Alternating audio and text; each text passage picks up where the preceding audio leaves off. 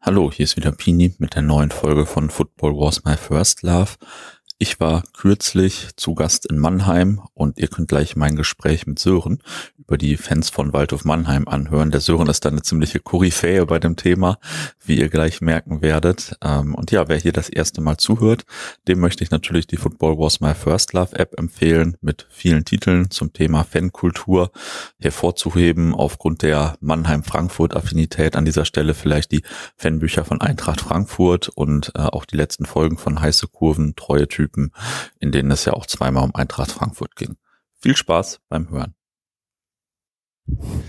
Hallo, hier ist wieder Pini mit der neuen Folge von Football Was My First Love. Ich war die letzten Tage hier in Südwestdeutschland unterwegs und habe natürlich auch geschaut, ob nicht ein spannender Gesprächspartner in der Nähe ist und in der Gegend wohnt vielleicht. Dabei bin ich auf den Sören gestoßen. Ganz lustig, er wurde mir letztens ähm, bei Facebook schon ein paar Mal angezeigt, wegen gemeinsamer Freunde. Und dann dachte ich, ey, den kennst du noch aus dem Fanzine Sofo en el Estadio, so hieß das, glaube ich, ne? Ja, so ich das.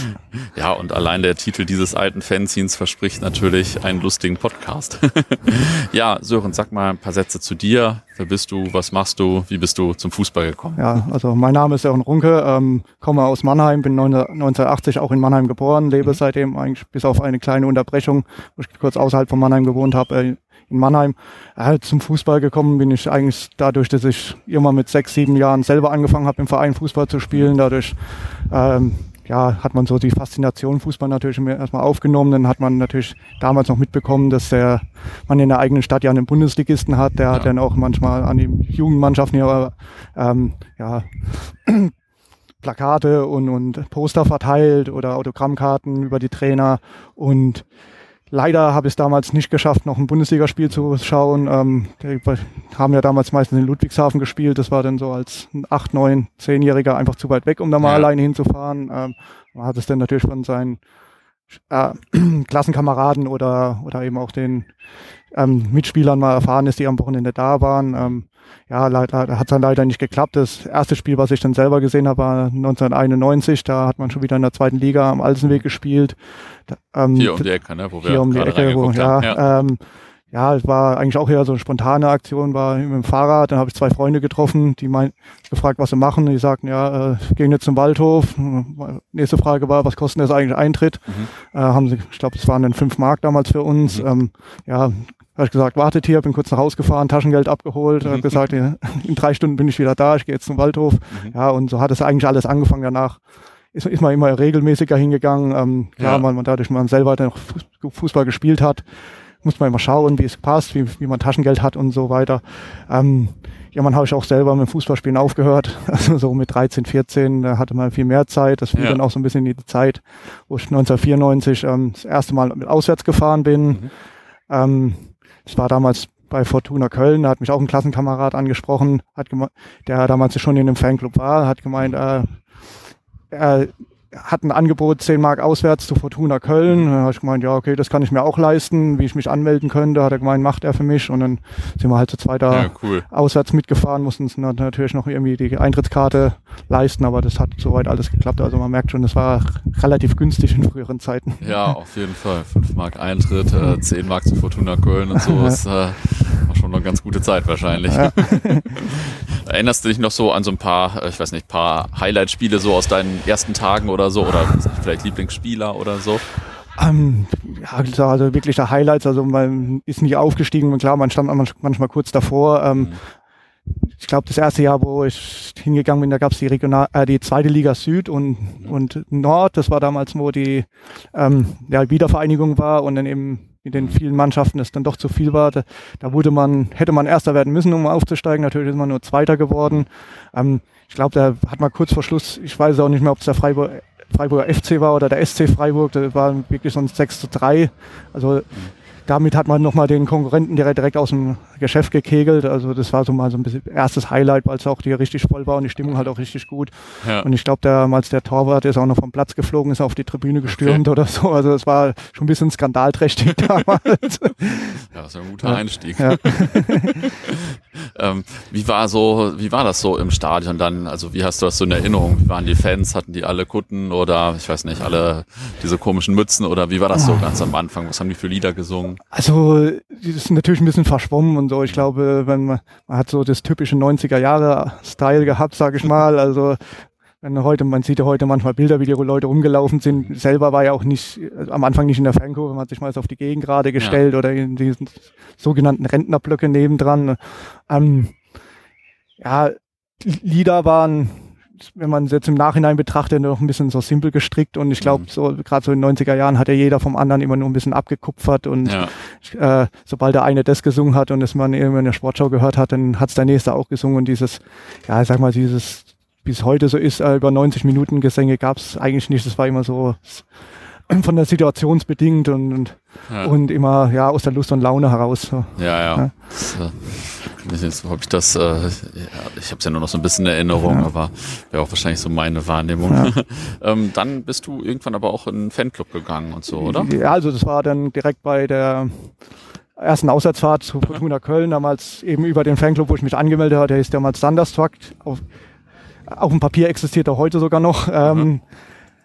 Ja, da, die hatten mir dann halt gleich so einen Mitgliedsantrag bei, beigelegt und dann habe ich da halt unterschrieben, meine, das war dann, glaube ich, zwei Mark im Monat, was man da zahlen musste als Schüler. Das war ähm, ja der erste Vorsitzende, der kam bei uns auch aus der Schule, direkt aus dem Gymnasium. Also okay, cool. war er auch so ein doser Zusammenschluss aus, aus der Schule, aus dem Stadtteil, wo wir waren. Und äh, ja, aber im Endeffekt so, wo denn jeder die Schule verlassen hatte und man sich, man sich ein bisschen aus den Augen verloren hat, hat sich das Ganze auch mehr oder weniger aufgelöst. Also wie gesagt, existiert heute noch ein Papier. Um die Jahrtausendwende haben wir mal eine gemeinsame Auswärtsfahrt nochmal gemacht. Dann kam auch ein bisschen die Idee auf, das wieder ein bisschen mehr aufzubauen. Da hat man sogar an dem Tag, wo man ein paar Bier zu viel hatte, da jeder ein paar, paar Scheine, meinte dann, der Vorsitzende meinte auch noch, er hat sogar noch Geld aus der, aus der äh, Fanclubkasse und daraus kaufen wir jetzt noch, noch eine, machen wir jetzt noch eine neue Zaunfahne, die hat es dann auch wirklich gegeben. Aber danach ist es dann doch, doch ein bisschen wieder eingeschlafen. Ja. Ah, okay. Ähm, daraufhin, also bin ich dann zeitlang auch mehr mit Freunden gefahren, also wirklich immer meist mit Autos, wenn wir mal zwei Autos zusammenbekommen haben. Das, und dann ging es auch teilweise los. Ja, manche sind auf Länderspiele gefahren, dann hat man sich zusammen mal getan, ob man nicht irgendwie ja so Flagge zeigen will. Äh, da sind wir dann irgendwie auf den Namen Mannheimer Jungs gekommen. Da ja. haben wir uns dann auch eine Zaunfahne gebastelt. Also erstmal die erste haben wir gebastelt. Die, nachdem der zweite Versuch zum Basteln dann auch nicht so geglückt mhm. ist, haben wir uns ein, eine machen lassen. Also wurde, wo dann schon ähm, ja, ich sag mal, im Internet mehr, mehr war und man sich mehr informieren konnte oder mal Kontakt zu anderen Fanclubs hatte und gefragt hatte, wie habt, habt ihr das eigentlich gemacht? So Im Nachhinein, also mit heutigen Stand würde ich auch sagen, wir basteln lieber wieder eine, dann ja. sieht die vielleicht nicht so toll aus, aber das steckt halt unser Herzblut drin. Ja, ja.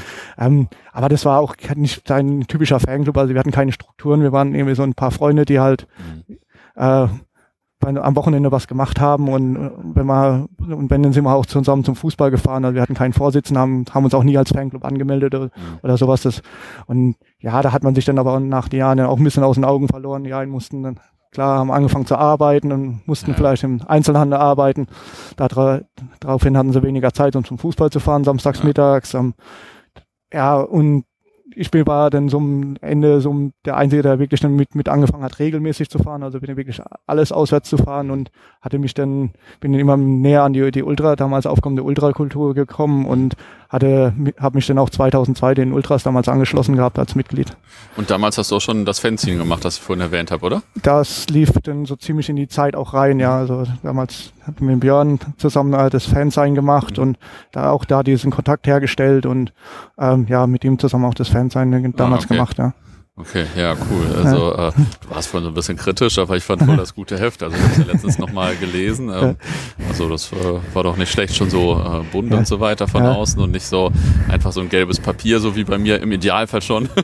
Ja, also, ich kann, kann, mich halt erinnern. Schon, war schon fortgeschritten, würde ich sagen. Immer wenn wir das im Bus verkauft haben, da hat es nicht lange gedauert, da haben sie dir schon die ersten Rechtschreibfehler angedeutet und gemeint, was habt ihr da zusammengeschrieben.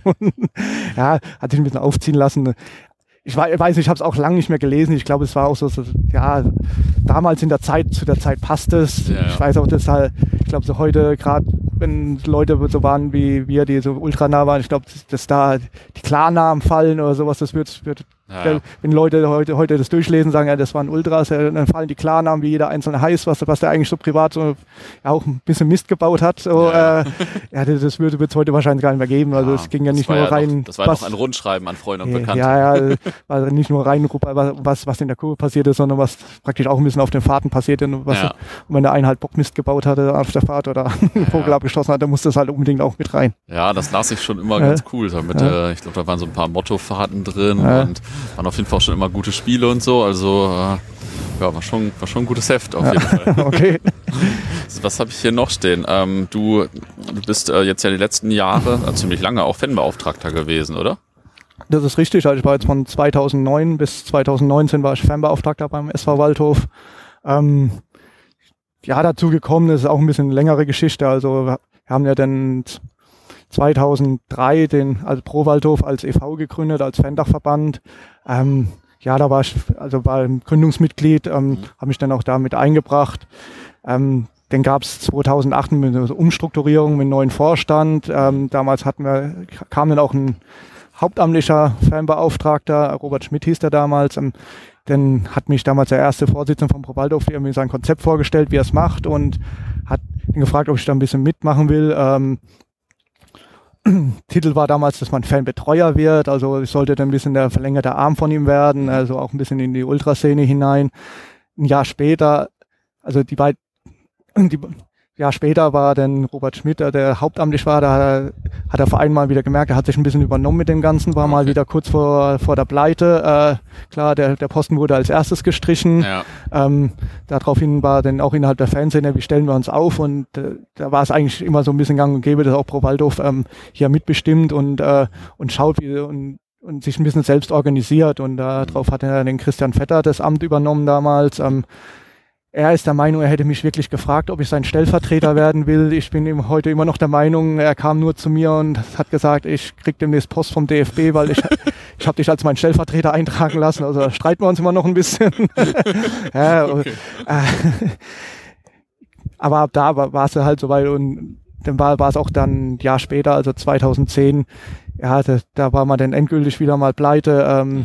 Hatte zwar die, in der Regionalliga West damals den Klassenerhalt geschafft, aber dann am Ende doch keine Lizenz bekommen. Da, daraufhin ist Christian Vetter, also der hat sich auch wirklich aufgerieben für den Job. Ich habe wirklich im ersten Jahr ja, nicht viel gemacht, also er hat wirklich fast alles gemacht und ähm, ja, und dann war, war man mal wieder so vor so einem Scherbenhaufen gestanden und er hat halt auch gesagt, er kann das nicht mehr, sein Studium, also er hat es mehr oder weniger fast in den Sand gesetzt, äh, das, er schafft es zeitlich nicht mehr, er tritt zurück.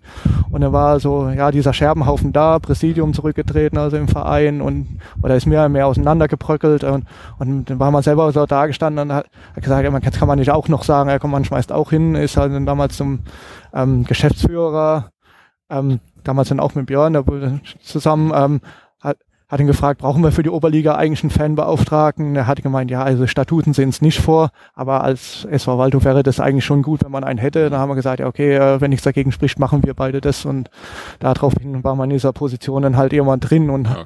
hätte auch nie gedacht, dass ich zehn Jahre mache und ja, aber es, es lief dann doch zehn Jahre. Wie ist das so vom äh, Fan, also von der Kurve quasi so in, äh, in die, die Fanarbeit zu wechseln, sage ich mal?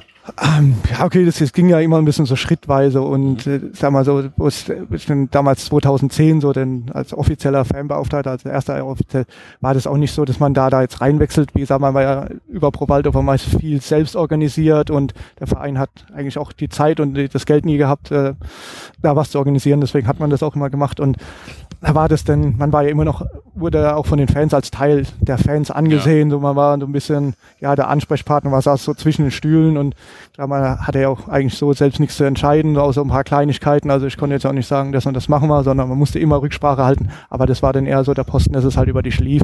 Und ich glaube, so wurde es auch akzeptiert, so nach und nach ähm, ist man auch ein bisschen mehr reingewachsen, klar, du wussten ja auch, du unterhältst dich auch viel, musst dich auch viel mit der Polizei unterhalten, dann hat man sich auch den gerade auch mit den Ultras unterhalten, halt gemeint, so ab sofort muss ich mich mit der Polizei unterhalten. Ja. Ähm, ja, überlegt euch mal, ob ihr mir wirklich immer noch alles erzählt oder, oder, oder äh, ob es nicht. Äh, und klar, ähm, das war immer so ein bisschen so ein Zwiespalt, aber wie gesagt, man ist da immer ganz gut klargekommen. Ja. Und ich glaube auch, dass mich die die Fanszene auch bis zu, zuletzt als Teil, als Teil der Fanszene angesehen hat und nicht als der Vereinsangestellte, der, ja. der jetzt über die Fans mehr wacht oder, oder irgendwas anderes. Und ähm, du, hast, du hast jetzt schon ein paar Mal Pro Waldhof erwähnt. Ja. Ähm, das ist ein Fanclub-Dachverband quasi bei euch hier? Das oder? ist praktisch so dieser klassische Fan-Dachverband. Also da ähm, sind so organisiert, wie es die, Fa die Fanclubs bei uns Mitglied werden können. Also jeder Fanclub kann sich anmelden, muss mindestens glaub, fünf Mitglieder haben. Ähm, davon muss ein Mitglied bei uns äh, Mitglied sein. Ähm, und dann haben wir noch, ich glaube, so 450 bis 500 Einzelmitglieder. Ah, okay. Ähm, die, wo wir aber auch Wert drauf legen, dass sie auch Mitglied im Verein werden. Also um mal vielleicht von vorne anzufangen, Pro Waldhof ist damals 2002 mehr als, als Initiative entstanden, als es darum ging, dass hier die Fusion angestrebt worden ist ah, ja. mit dem VfR Mannheim. Äh, deswegen auch dieser Name Pro Waldhof, weil man sich da, weil man diesen Namen Waldhof erhalten wollte. Ähm, und deswegen hat man am Anfang da hat man dann auch irgendwie ziemlich schnell gemerkt, also man kann ja protestieren, tun und machen, was man will, aber im Endeffekt, wenn man wirklich was verändern will, muss man Mitglied im Verein werden. Ähm, und deswegen legen wir auch eigentlich so viel Wert drauf, dass die meisten dann auch Mitglied im Verein sind, um, um da auch ihr Stimmrecht Gebrauch zu machen. Ja, stark. Also äh, wir haben ja auch in Dortmund damals mal die Fanabteilung gegründet als Abteilung im Verein.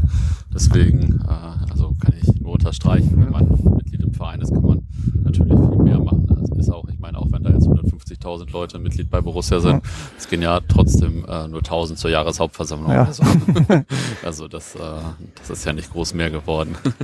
okay, und da, da bist du jetzt ja auch immer noch aktiv. da bin ich jetzt auch ne? dann seit mittlerweile zehn Jahren im Vorstand und ja, zumindest noch bis ein Jahr gewählt. Danach mal schauen, ob ich da weitermache, ob mich die Leute überhaupt nochmal wählen und mhm. mal, mal gucken. Ja, und äh, kannst du sagen, wie viel ihr so seid? Also Fanclubs und Einzelmitglieder oder? Also Fanclubs sind es mittlerweile, glaube ich, an die 80. Ähm, und Einzelmitglieder, ich meine, es wären so 450 bis 500, was okay. wir als Einzelmitglieder haben. Das ist ja schon eine ganze Reihe auf jeden Fall. Das ist ja dadurch, dass man ja, also es gibt, glaube ich, ganz, ganz wenig, die wirklich nur Mitglied bei ProWaldorf sind. Und wenn man sich dann überlegt, dass die Mitgliedschaft, also diese Doppelmitgliedschaft dann 120 Euro kosten, dann kann sich auch nicht jeder leisten. Ja, ja klar. Dafür gibt es dann die ein, einfache Mitgliedschaft bei uns noch mit 20 Euro oder beziehungsweise dann natürlich ermäßigte Rabatte und so weiter. Mhm. Okay, ähm, ich äh, gehe noch ein bisschen zu der zu der äh, Fanszene deiner Anfangszeit haben ja. wir vorhin eigentlich schon gesprochen, vielleicht so ein bisschen jetzt zu der Anfang, Anfängen der Ultraszene. Ja. Ähm, wie fing das denn mit, äh, mit den Ultras äh, bei Waldhof Mannheim an? Ähm, also wie, wie hast du das wahrgenommen, vielleicht bevor, auch bevor du dazugekommen bist? Ähm, ja, so, so wirklich angefangen, also mal, wie gesagt, also so richtig in die Fanszene reingewachsen bin ich erst später. Ähm, mhm. Also so, man ist zwar dann mit auswärts gefahren, aber wie gesagt, so mehr im Freundeskreis, hat sich aber nicht wirklich in der Fanszene engagiert. Ja. Ähm, natürlich hat man das irgendwo so wahrgenommen, wenn dieses ganze, ähm, ich weiß, es ist so ab 94, 95, da hatte man so einen richtigen Hype im Verein. Ähm, da ist man hier vom Alsenweg dann eben ins Karl-Benz-Stadion gewechselt, ähm, beziehungsweise Anfang 94, dann kam im Sommer 94 mit Uli Stielicke und so ein paar ja, verheißungsvolle Mannschaft, wirklich äh, eine wirklich eine gute Mannschaft zusammen, die um den Aufstieg mitgespielt hatte. Da, da ist dann auch, wenn man am, hier am Ende am Alsenweg so seine 6.000 bis 7.000 Zuschauer hatte, dann waren das plötzlich im Karl-Benz-Stadion an die 10.000 mhm. oder meistens über 10.000, was dann halt für die zweite Liga auch damals enorm war. Ja, ja. Ähm, und ja, da, da, da ging es dann auch los, dass damals dann auch schon viel mit Pyro äh, gearbeitet wurde, äh, dass, dass große Schwenkfahren da waren. Mhm. Ähm, das war aber, ja, sag mal so, so die Elemente, die es vielleicht da, so der Ultrakultur zugeschrieben würde, aber das war dann doch eher so die Einzelfanclubs, die einfach ihre Fahne mitgebracht haben. Die sind dann aber auch, nachdem es weiter abging, mehr und mehr verschwunden. Irgendwann sind dann doch wieder große Schwenkfahnen aufgetaucht. Da hat man aber gleich ein bisschen den Unterschied gemerkt, dass die halt nicht so, jeder Fanclub bringt mal seine Fahne mit und es ja. verteilt sich so ganz so im Block und äh, wenn Leute äh, ja da das machen wollen, dann brennt auch mal oben eine Bengale, unten Bengale und neben Blocken Bengale, sondern ja, dass man gemerkt hat, das zentriert sich schon so ein bisschen mehr und mehr und mehr. Ähm, klar, dann ging so diese klassischen Ultrafahren, also damals war es bei uns äh, Inferno Mannheim, ähm, mhm ja, auch das Pyro wurde ein bisschen anders. Also wenn man die Anfangsjahre sieht, es wurde doch eher so eine Packung Kilo schwarzer Rauch auf den Boden ja. geschmissen, angezündet und, und nicht unbedingt auf den Effekt geachtet, sondern mehr, äh, ja, wir, wir haben es euch mal wieder gezeigt, wir haben es ins Stadion reingebracht. so. äh, ja, ein bisschen nur den, eher den rebellischen Touch da gehabt. Mhm. Ähm, ja, und dann, wie gesagt, äh, am Anfang konnte ich auch selber mit Ultras nicht anfangen. Man hat, hat es, ähm, ja, doch den eher so mit, mit Hooligans und so, ähm, ja, extrem Menschen so ein bisschen gleichgesetzt, äh, was ja Ultras eigentlich auch so bedeutet oder wo es ja auch der, der herkommt, aber man hat es eher so, ja, in eine andere Richtung eher gestellt. Ähm, klar, dann haben sich 1999 die Ultras get gegründet, darauf hing dann auch eine Zaunfahne, das hat man ja dann auch äh, wahrgenommen. Ähm, und es ging dann halt auch irgendwann dann mit den Choreos los und äh, ja, da hat dann auch irgendwo sich mehr und mehr beschäftigt. Es kamen auch immer mehr Fansigns raus, also die sich auch mit Ultras beschäftigt haben. Da hat man dann auch dann viel nachgelesen und hat dann auch irgendwie ein anderes Bild von Ultras bekommen. Wobei man ja auch mal am Anfang sagen muss, äh, dass viele Ultragruppierungen also nicht den Stil hatten, die sie heute hatten. Das waren wenn man es gelinde gesagt, am Anfang mal so eine Choreo-Bastelgruppe mehr oder weniger, aber ja, irgendwie äh, waren dann die Gesänge ja immer noch da, die es halt gab und äh, Mhm. Die so wirklich der, der Kurve ihren Stempel aufgedrückt haben, so, so weit war das dann ja, ja. meistens auch noch nicht so. Ja.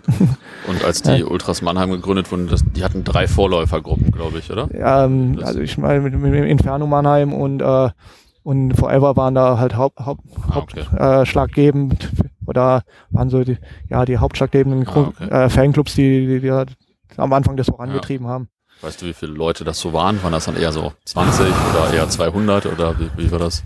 Also meistens hat man es dann Aussetz gesehen, da haben ja meistens Bus, aber das, waren dann ja auch meistens mal viel mit den Hooligans gefahren. So, man konnte ja auch, aber auch einfach Mitglied werden bei denen. Also man ist ja nicht so wie heute, dass man erst in die Gruppe reinwachsen muss, sondern ja. man hat ja auch mal einen Stand und wenn du Bock drauf hattest, hast, egal wie du aussahst, wie du rumgelaufen bist, also du konntest mit Kutte, mit, mit Schals an Handgelenken konntest da hingehen, ja, ich bin jetzt Ultra ja. und, und, dann konntest du auch direkt einen Pulli kaufen meistens. Also das, wie gesagt, das ist ja so, äh, ich glaube, das lief ja nicht nur in Mannheim so, sondern äh, das, ja, ja. das lief ja auch andersorts vor, dass das, das heute undenkbar wäre, so, äh, so, so ein Vorgehen bei der ganzen Sache. Und man hat ja, hat ja dann damals auch wirklich viel mit, auch teilweise mit der Presse noch geredet und Zeitungsartikel und da war immer so die Rede so von um, den 100 Mitgliedern so. Ne? Ah, okay. Ja, nicht schlecht. Und ähm, generell erzählen die meisten Leute aus der Zeit immer, dass es am Anfang ein bisschen schwierig war. Also schwierig mit den normalen Fans, vielleicht auch ein bisschen mit den Hools oder so. Wie, wie war das hier so? Weil ich, also ich bin mit Waldhof ja schon so eine Oldschool-Fankultur, äh, sage ich mal so ein bisschen. Ähm, wie, wie, wie war das dann am Anfang für die Ultras? War das leicht oder war das schwierig? Oder? Also wie gesagt, da müsste man so ein bisschen die Gründungsmitglieder fragen, aber man hatte auch 97, als man in die Re damals Regionalliga Süd abgestiegen ist, ähm, sind die Hools ja auch äh, aus den Stehplatzblöcken damals raus, haben sich auf der Gegengrade niedergelassen, wo sie auch bis heute eigentlich sitzen.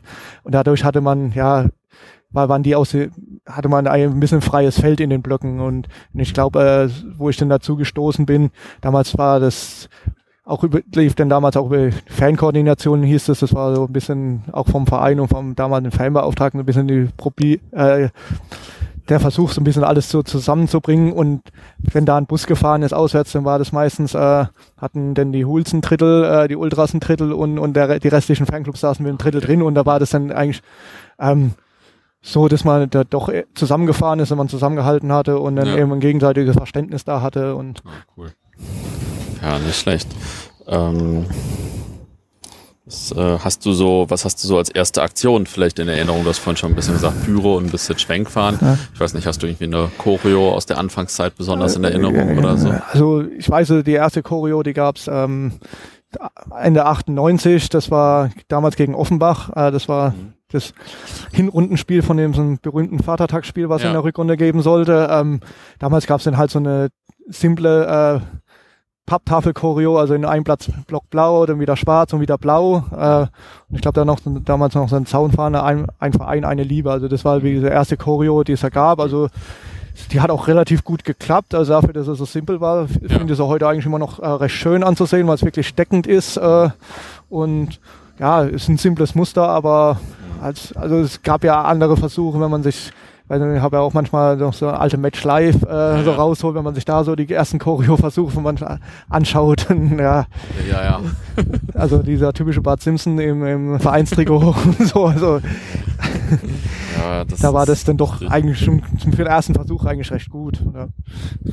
Ähm, Okay, hast du ähm, hast vielleicht noch so ein paar Erinnerungen an die Anfangszeit der Ultras, also vielleicht auch als du dann schon Mitglied warst oder so, ich weiß nicht, auch dann an eine besondere Choreo oder irgendwas? Ähm, ja, ich weiß es, also nachdem er dann ja dann an 99 aufgestiegen ist, da gab es dann, glaube ich, dritter oder vierter Spieltag das Heimspiel gegen Karlsruhe und da gab es dann eine riesen Blockfahne mit Stadtsilhouette und das war für damalige Zeiten halt wirklich also top, also hat dann auch hat man auch den auch schon mittlerweile Anfang Internet und so und mhm. äh, bei den meisten Fans sein da wirklich auch so, so das erste Feedback gemerkt, dass das halt wirklich äh, also richtig gute Choreo gewesen sein soll und, und wie gesagt mir gefällt die heute auch noch ja und und ich glaube da hat man auch so allgemein haben wir viel Lob bekommen äh, da aus von anderen Städten viel Lob eigentlich allgemein für die Choreos wie wie die halt gestaltet waren ja. und ja, habe ich auch immer noch irgendwie ja.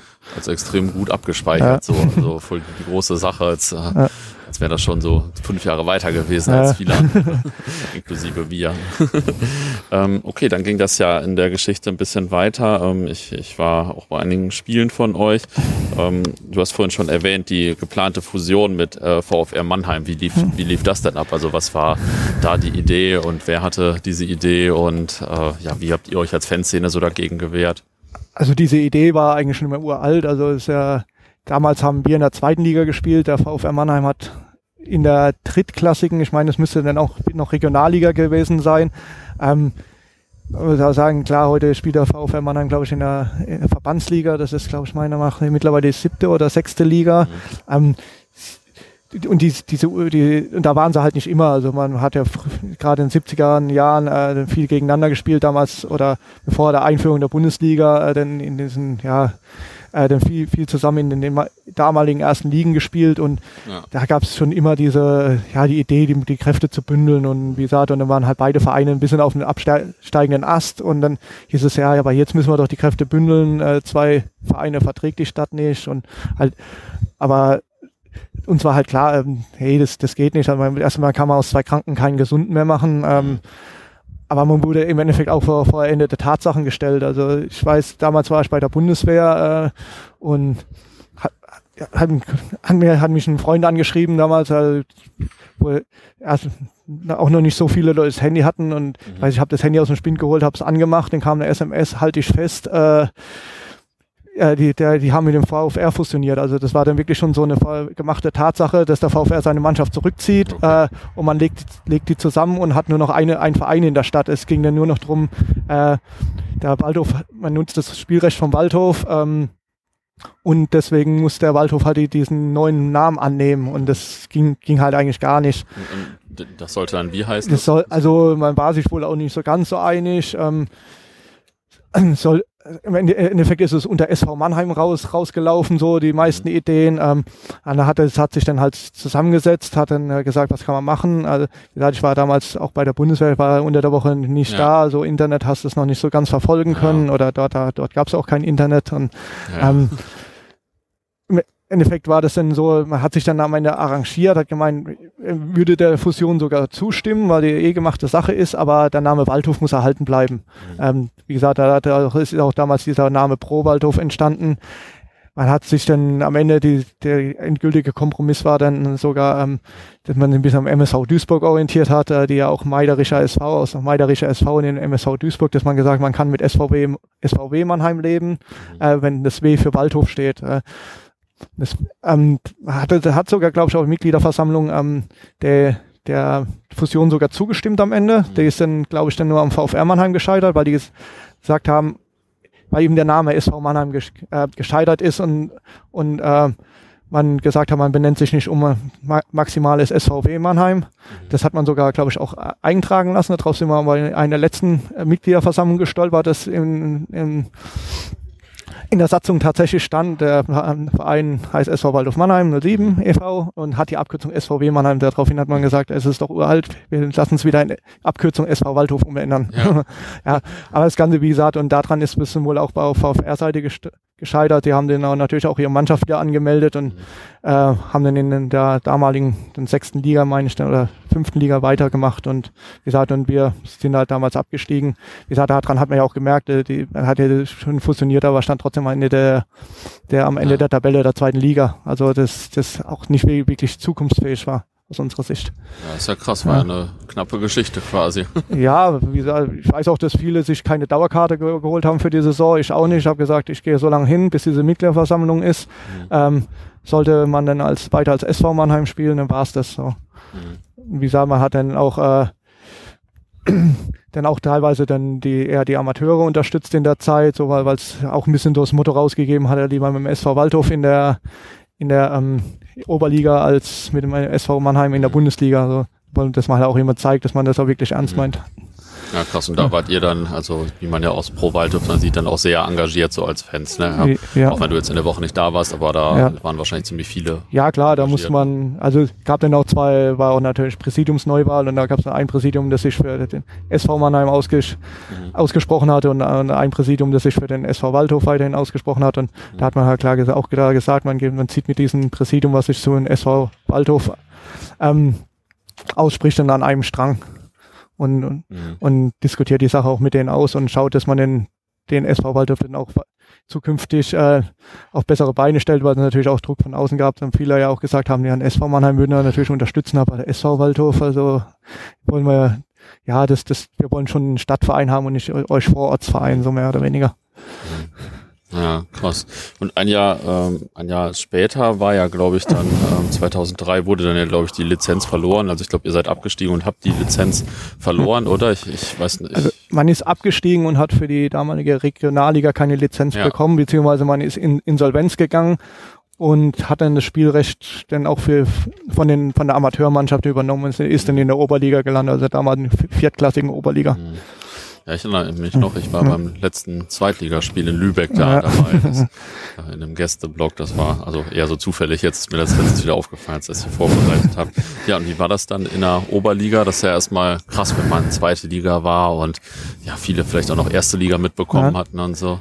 Ja, so die erste Saison, die ersten paar Spiele, die waren wirklich teilweise euphorisch, also wie gesagt, es war die letzte Zweitliga-Jahr, es war immer nur noch grausam, das war eine Mannschaft, die keine Mannschaft war, ähm, wie gesagt, man stand ja ganz am Ende der, der Tabelle, äh, die letzten paar Spieltage hat man dann auch noch das Vereinsidol Walter Brat als Trainer rausgeschmissen, hat dann auch noch Stefan Kunz geholt als Trainer. Also ein größerer Schlag in die Magengrube ging denn ja, eigentlich gar nicht mehr. Und, und klar, und dann plötzlich waren alle weg und man musste, hat dann praktisch mit der mit der Mannschaft weitergemacht, die ja davor noch als Waldhof Amateure in der Oberliga gespielt hat, was alles Jungs aus der Region war und die halt völlig begeistert waren, äh, jetzt so vor mehreren tausend Zuschauern spielen zu dürfen. Und das hat man denen auch angemerkt. Und das, da haben sich auch viele dann plötzlich so mit diesem Amateurfußball, diesem ehrlichen Amateurfußball wirklich auch anfreunden können. Also nach dieser Katastrophensaison in, mhm. in der zweiten Liga ähm, hat es leider das erste Jahr nicht geschafft aufzusteigen. Äh, und ist da leider gescheitert, ähm, was dann leider auch so ein bisschen das ganze Genick gebrochen hat, weil ja. danach ging es dann auch ein bisschen wieder los. Äh, man hat Allstars geholt, ich weiß nicht,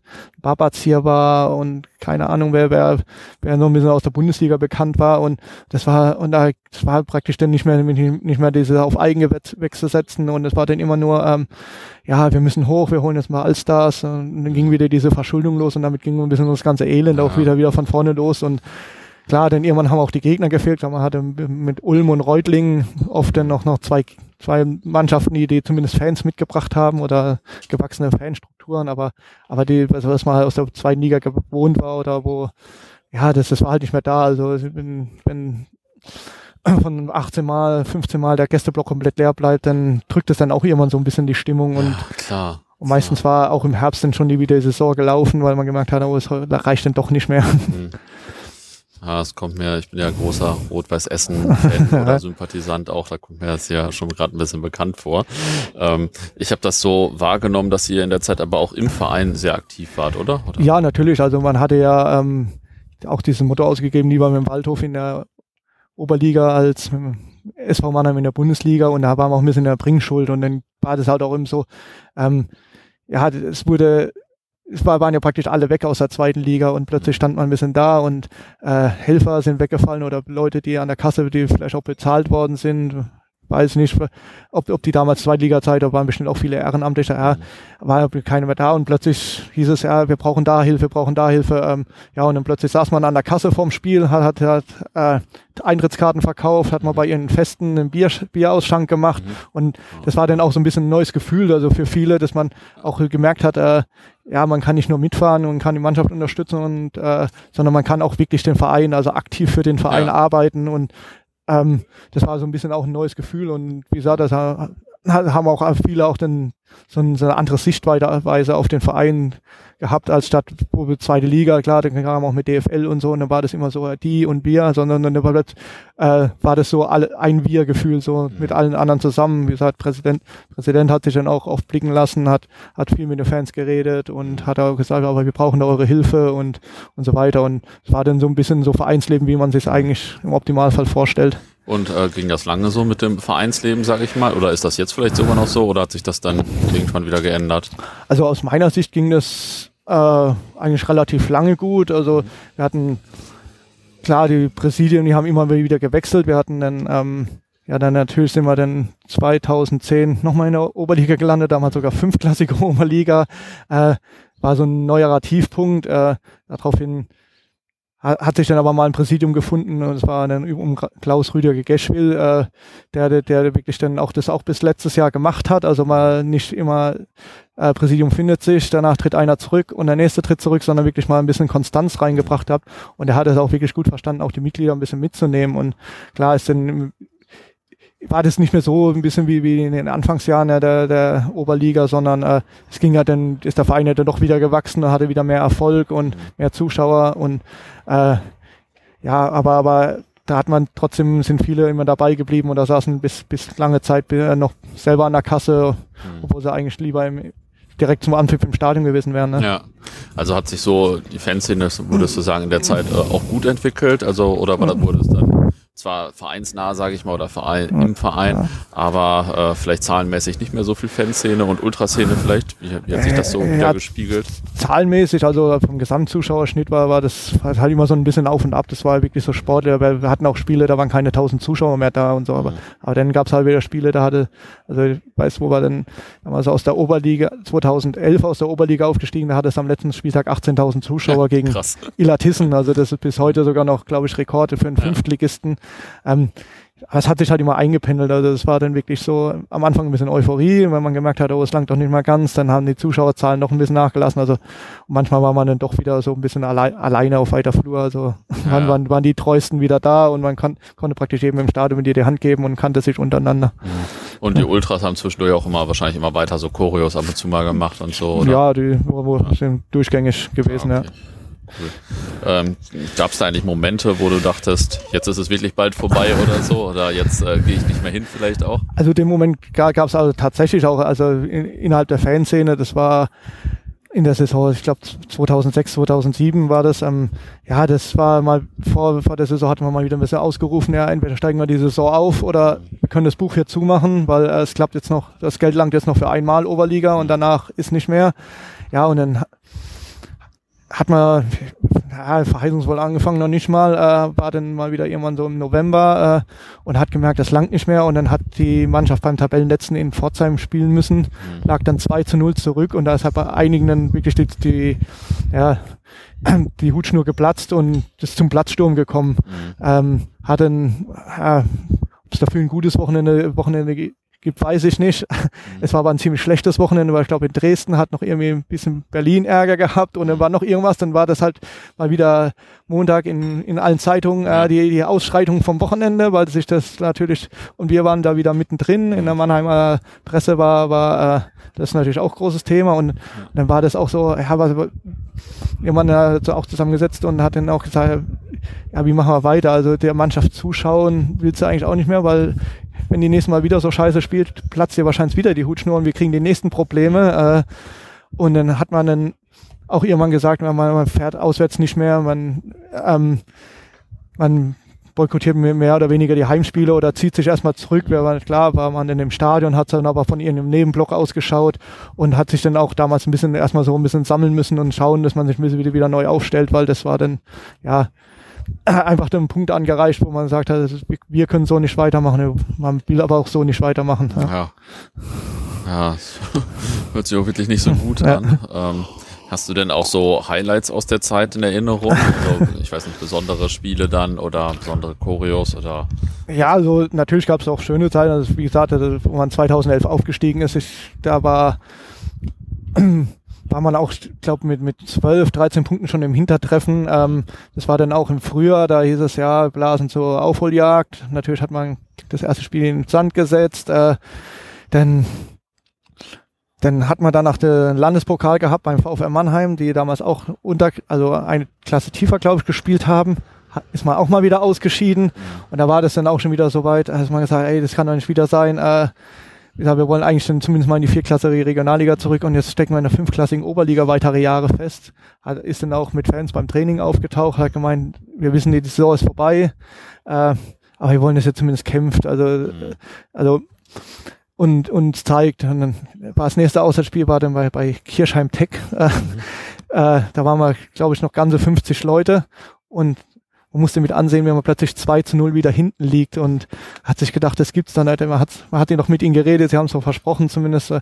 Ja, und da, da haben sie wirklich dann geschafft, das Spiel zu drehen. Und es war so ein bisschen so der, der Wendepunkt der ganzen mhm. Sache. Ähm, hat dort noch 3-2 gewonnen oder, oder sogar, glaube ich, 4-2, äh, was so richtig Euphorie ausgelöst hat. Damals ist dann sogar die, die, die Werbebande unter dem Druck der Massen eingebrochen. Äh, also hat nachgegeben. Äh, ja, und am Ende hat man diese 13, äh, 12, 13 Punkte auf Nötting tatsächlich noch aufgeholt gehabt und mhm. äh, ja, und hat dann eben vor, am letzten Spieltag vor 18.000 Zuschauern gespielt. Und ja. das, äh, am vorletzten Spieltag, da hat man Nöttingen überholt. Da hat man ja auch in Reutlingen gespielt, war mit knappen 2000 Leuten dort, also für fünfklassige Oberliga, ja. eine riesen Hausnummer ähm, und hat damals auch knapp mit 1-0 gewonnen. Äh, war auch so ein riesen Sonntagsschutz, Schuss damals, der irgendwie aus 30 Metern reinging und hatte damals mit aufkommenden Smartphones immer mehr und mehr erfahren, dass Nöttingen mehr und mehr zurückliegt. Hat ja. sein Glück gar nicht glauben, brauchen wir äh, können und ja, das war so ein bisschen so zumindest eins, eins der vielen Highlights mhm. und da hat man, hat auch ähm, 2008 damals die als die dritte Liga eingeführt worden ist und die Regionalliga zur vierten Liga geworden ist, hat man ja auch die, äh, die Qualifikation, also als Oberligist ist man nur die ersten vier gekommen. Ich glaube, da hatte man auch 11.000 Zuschauer gegen den SV Links und ja, hat auch recht viel Spaß gemacht. Ja, ja das glaube ich. Ähm, vielleicht eine Zwischenfrage. Was meinst du, was macht so die Faszination Waldhof Mannheim aus, dass ihr nach so vielen Jahren in den unteren Ligen und äh, so immer noch so eine große Fanszene habt und auch so einen großen Ruf als Traditionsverein. Ich meine, hier gibt's ja auch ja. Äh, diverse andere Vereine, die in, keine Ahnung, zwei Stunden Anfahrt oder so ja. zu erreichen sind. Ähm, und trotzdem habt ihr ja so eine ja. große Fanszene. Ja, das kann man sich selber teilweise nicht erklären, weil wenn man sich jetzt anschaut, ähm, man ist 2002 aus der aus der zweiten Liga abgestiegen. Das sind mittlerweile 18 Jahre. Also wenn einer heute volljährig ist, hat er nie die Chance gehabt, überhaupt mal äh, ein, ein Profispiel zu sehen. Oder beziehungsweise jetzt ist man in der dritten Liga als Profiliga endlich, endlich wieder da. Ähm, ja, aber ich glaube, das ist, geht ja vielen Traditionenvereinen so. Und wenn man sich auch ein bisschen ansch mal anschaut, so am Eingangsbereich, man sieht ja viel, dass äh, die kleinen Kinder schon mit ihren Vätern kommen, dann mal, mal oft noch der Großvater dabei, dass die einfach so erzogen werden, äh, da gehst du jetzt hin und du hast eigentlich keine Wahl, so mehr oder weniger.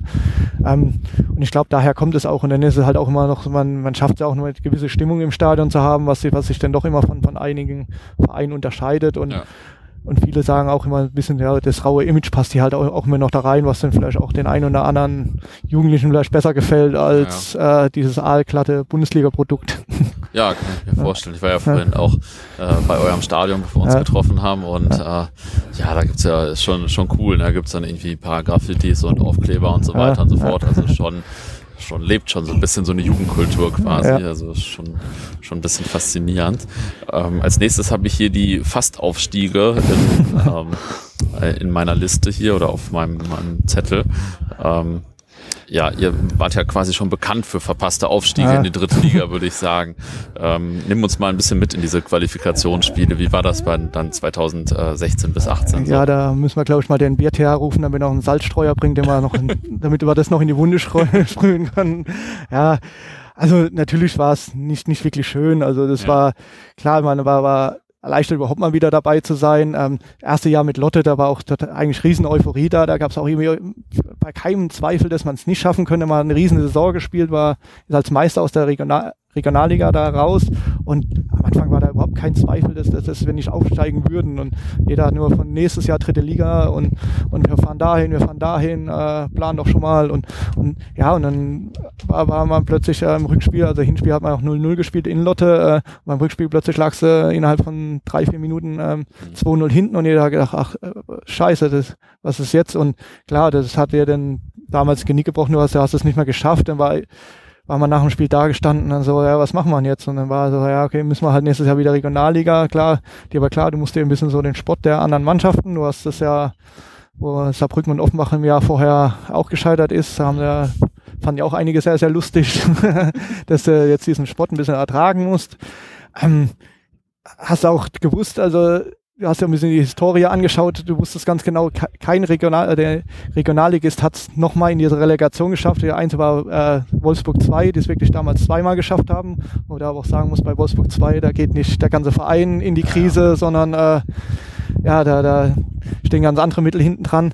Ja, und dann war man plötzlich ähm, das Jahr drauf dann wieder oben, oben dabei und hat es tatsächlich wieder reingeschafft und deutlich. Und dann war, ja, nach, hieß es ja, es geht nach Meppen und dann war so ein bisschen, ja, okay, Chancen stehen ja 50-50, ist immer einmal gescheitert und ein zweites Mal scheitern geht gar nicht und äh, hat sich keiner vorstellen können, ja. Und dann war man eigentlich auch teilweise die bessere Mannschaft und er hat es aber wieder nicht geschafft, ein Tor zu schießen und dann kam es eben zu diesem Elfmeterschießen in, in Meppen und wo der letzte Ball an den Pfosten ging, äh, habe ich nur geguckt. Das habe mir gedacht, oh Scheiße, das war's. Äh, habe ich nochmal geguckt, Scheiße, Scheiße, das war's ja schon wieder. Ja, und hast dann die ganzen Mapner gesehen, die den Platz stürmen und warst du einfach konsterniert nur noch, äh, wolltest es gar nicht glauben. Äh, und wusstest eigentlich gar nicht, wie, wie der eigentlich geschieht, so, weil es ja. war einfach unvorstellbar, zweimal zu scheitern. Ja. Äh, und dann war, wurde es auch schon wirklich, wirklich schwer und äh, da muss man auch sagen, auch ein bisschen, da haben wir auch in der Fernsehen ein bisschen die Lethargie gemerkt. Äh, hat uns aber ein bisschen der DFB einen großen Gefallen getan, weil in der plötzlich der Sommersaison die auf die Idee kam, diese China U20-Mannschaft äh, mit in die Liga aufzunehmen, wo du dann gemeint hast, ja okay, äh, jetzt müssen wir aus der Lethargie raus und äh, sowas geht gar nicht und damit hast du ja auch ein bisschen wieder ein anderes Thema gehabt und vor allem war, das auch ein bisschen Thema, ähm, die schaffen es nicht, dass wir aufsteigen als Meister oder, oder dass, dass man nur die Relegation erreichen kann ähm, und, und, dann, und dann kommen so Ideen, ja. Ja, und dann konnte man es wiederum nicht glauben, dass man wieder oben dabei war. und ja, hatte denn, hatte denn Uerdingen so vor, vor der Brust. Da war da auch, also zumindest mal meine Gefühlslage so, also ich hätte es nicht nochmal gebraucht. Von mir aus hätten wir auch nur oben mitspielen können, wäre schön gewesen. Klar, äh, darfst du niemand erzählen, äh, du sagst, äh, du willst eigentlich nur oben mitspielen, aber aufsteigen willst du eigentlich gar nicht. Aber irgendwie so die Euphorie war bei mir nicht mehr so ganz groß, weil du die zwei Jahre davor hattest und ja, und dann kam halt das, was passiert ist, äh, dass, dass du halt es wieder nicht geschafft hattest. Ne? Mhm. Und dann, äh, da, da wurde ja auch das Spiel abgebrochen, glaube ich. Ja, wie gesagt, da, war, da war war irgendwo zehn Minuten vor Ende, wo es klar war, da hat man hat es ja auch schon in der Halbzeit gemerkt, also es war die ganze Situation im Stadion, mhm. äh, nachdem Uerdingen, glaube ich, den Führungstreffer gesch geschossen hat, ähm, hat direkt neben, gab es Ausschreitung direkt neben am Gästeblock, also man hat diese, die, die Gästetribüne auch teilweise für, für Heimfans geöffnet, da hat es eine Ausschreitung gegeben, da meine, nach dem 1-0, man hat das Hinspiel ja schon 1-0 verloren, man musste, man kann, muss drei Tore schießen, hat es in fünf Tor, fünf Spielen vorher nicht geschafft, eins zu schießen, da war dann schon ein bisschen so, ja, ähm, der Schockmoment da. Und klar, dann ging halt auch, dass die die eigenen Fans angegriffen hatten, gab es dann schon ein bisschen ziemlich Trappel im Umfeld. Und da ist dann halt auch die Stimmung gekippt damals. Ähm, ja, und wie gesagt, das war, was damals passiert ist mit dem Spielabbruch, das muss man halt klar sagen, das, das geht nicht. Äh, auch, wie gesagt, man kann ja sich über Pyro unterhalten wie man will, und äh, aber dass man Pyro als Waffe benutzt oder zum Spielabbruch herleiten, klar, dass der Frust tief saß, das wissen wir alle und äh, dass, dass manche auch damit nicht so gut umgehen können, hat man die zwei Jahre vorher auch schon gemerkt. Ähm, ja, aber wie gesagt, diese Aktion, die ging ja halt gar nicht, hat auch der Fernsehen einen tiefen Riss verschaffen äh, damals, äh, weil es nicht nur diese, äh, wir haben es wieder nicht geschafft, sondern so, äh, wie, wie, stehen wir jetzt da, so ähm, auch noch als die, diese Randale-Fans, die auch mit, mit die auch mit der Niederlagen nicht umgehen könnten und ja. so, ja. Ja, Und da war ja auch noch äh, danach irgendwie eure Tribüne und sowas gesperrt, glaube ich. So ja, das vom DFB oder wie war das? Nee, das war ähm, nächsten, nächsten Tag äh, hatte gab's vom damit dann schon äh, Spielbetriebs GmbH eine mhm. ähm, Aufsichtsratssitzung und da hat man dann halt beschlossen, äh, zum Beispiel die Tribüne zu sperren, ähm, dass keine Blockfahren mehr erlaubt sind, äh, ja, äh, Fanclubs dürfen Auswärtskarten nicht mehr ein Paket bestellen. Also es waren dann wirklich auch Punkte dabei, die wir nicht verstanden haben, ja. wo wir dann auch ein bisschen enttäuscht waren, weil man vorher eigentlich auch ein recht gutes Verhältnis hatte und sich gesagt hat, hat er immer den Dialog gehabt und äh, sich gesagt hat, äh, warum haben wir einen Dialog, wenn man denn in Krisenzeiten nicht miteinander redet, sondern ja. einfach so, äh, ja, auch so teilweise sinnfreie und ähm, Dinge macht, die eigentlich mit, mit, mit, der, mit der Sache, die passiert ist, ja, die, die schlimm genug war, aber die hatten mit der, mit der Sache nichts zu tun. Also ich, Beispiel, warum verbiete ich Blockfahren, wenn bei der ganzen Aktion keine einzige Blockfahren im Spiel war oder, oder äh, ja. dürfen die Fanclubs ja. nicht mehr Auswärtstickets im Paket bestellen, wenn es um Heimspiel geht oder, oder auch zum Beispiel auch die, die, was uns natürlich am schwersten getroffen hat, war die Sperrung der Tribüne. Ähm, wie gesagt, was, was passiert ist, ging gar nicht, aber das war auch kein, keine Sache des Standorts. Das ist, mhm. das hätte von jedem anderen Platz im Stadion hätte, hätte das auch passieren können. Ne? Ja. Und im Endeffekt war das, hat es aber auch wieder dazu geführt, äh, dass sich da die Fanszene, also dieser tiefe Rissen ein bisschen, äh, klar, der halt durch die Ultras und der Rest der Fanszene ging. Plötzlich hatte man halt wieder die, dieses Ziel, ähm, wir müssen aber zusammenhalten, um diese Tribüne wieder zurückzubekommen, ja. weil das ist so das große, ja, verstehe. ja auch, auch, es muss dem Verein auch was dran, dran liegen, ja. Mhm. Man hat, man hat dann auch viel Gespräche geführt, auch mit Verantwortlichen und hatte es eigentlich dann auch wirklich so weit, dass die gesagt haben, okay, äh, sie machen wieder eine, eine Aufsichtsratssitzung und die geben die Tribüne wieder frei. Sie merken, sie haben da überreagiert. Ähm, ja, aber dann kam uns ein DFB-Urteil zuvor, ähm, die die Sachen auch festgeschrieben haben, also wollten es dann auch umgesetzt sehen. Und dann kam halt dazu, dass äh, man neun Punkte Abzug bekommen sollte für die nächste Saison und das war halt der Super-GAU. Also da, ja. da braucht man über äh, Tribüne nicht mehr reden. Äh, also das konntest du auch keinem mehr verklickern, dass du sagst, ja, okay, äh, neun Punkte nehmen wir, aber die Tribüne hätten wir gerne wieder. Also äh, äh, und wie gesagt, da war, war äh, ja auch zum Beispiel so eine Sache, dass wohl auch der Anwalt damit argumentiert hatte, dass ja die Fans bestraft gehören und nicht die Mannschaft, dass man doch das Stadion für zwei Spiele sperren kann.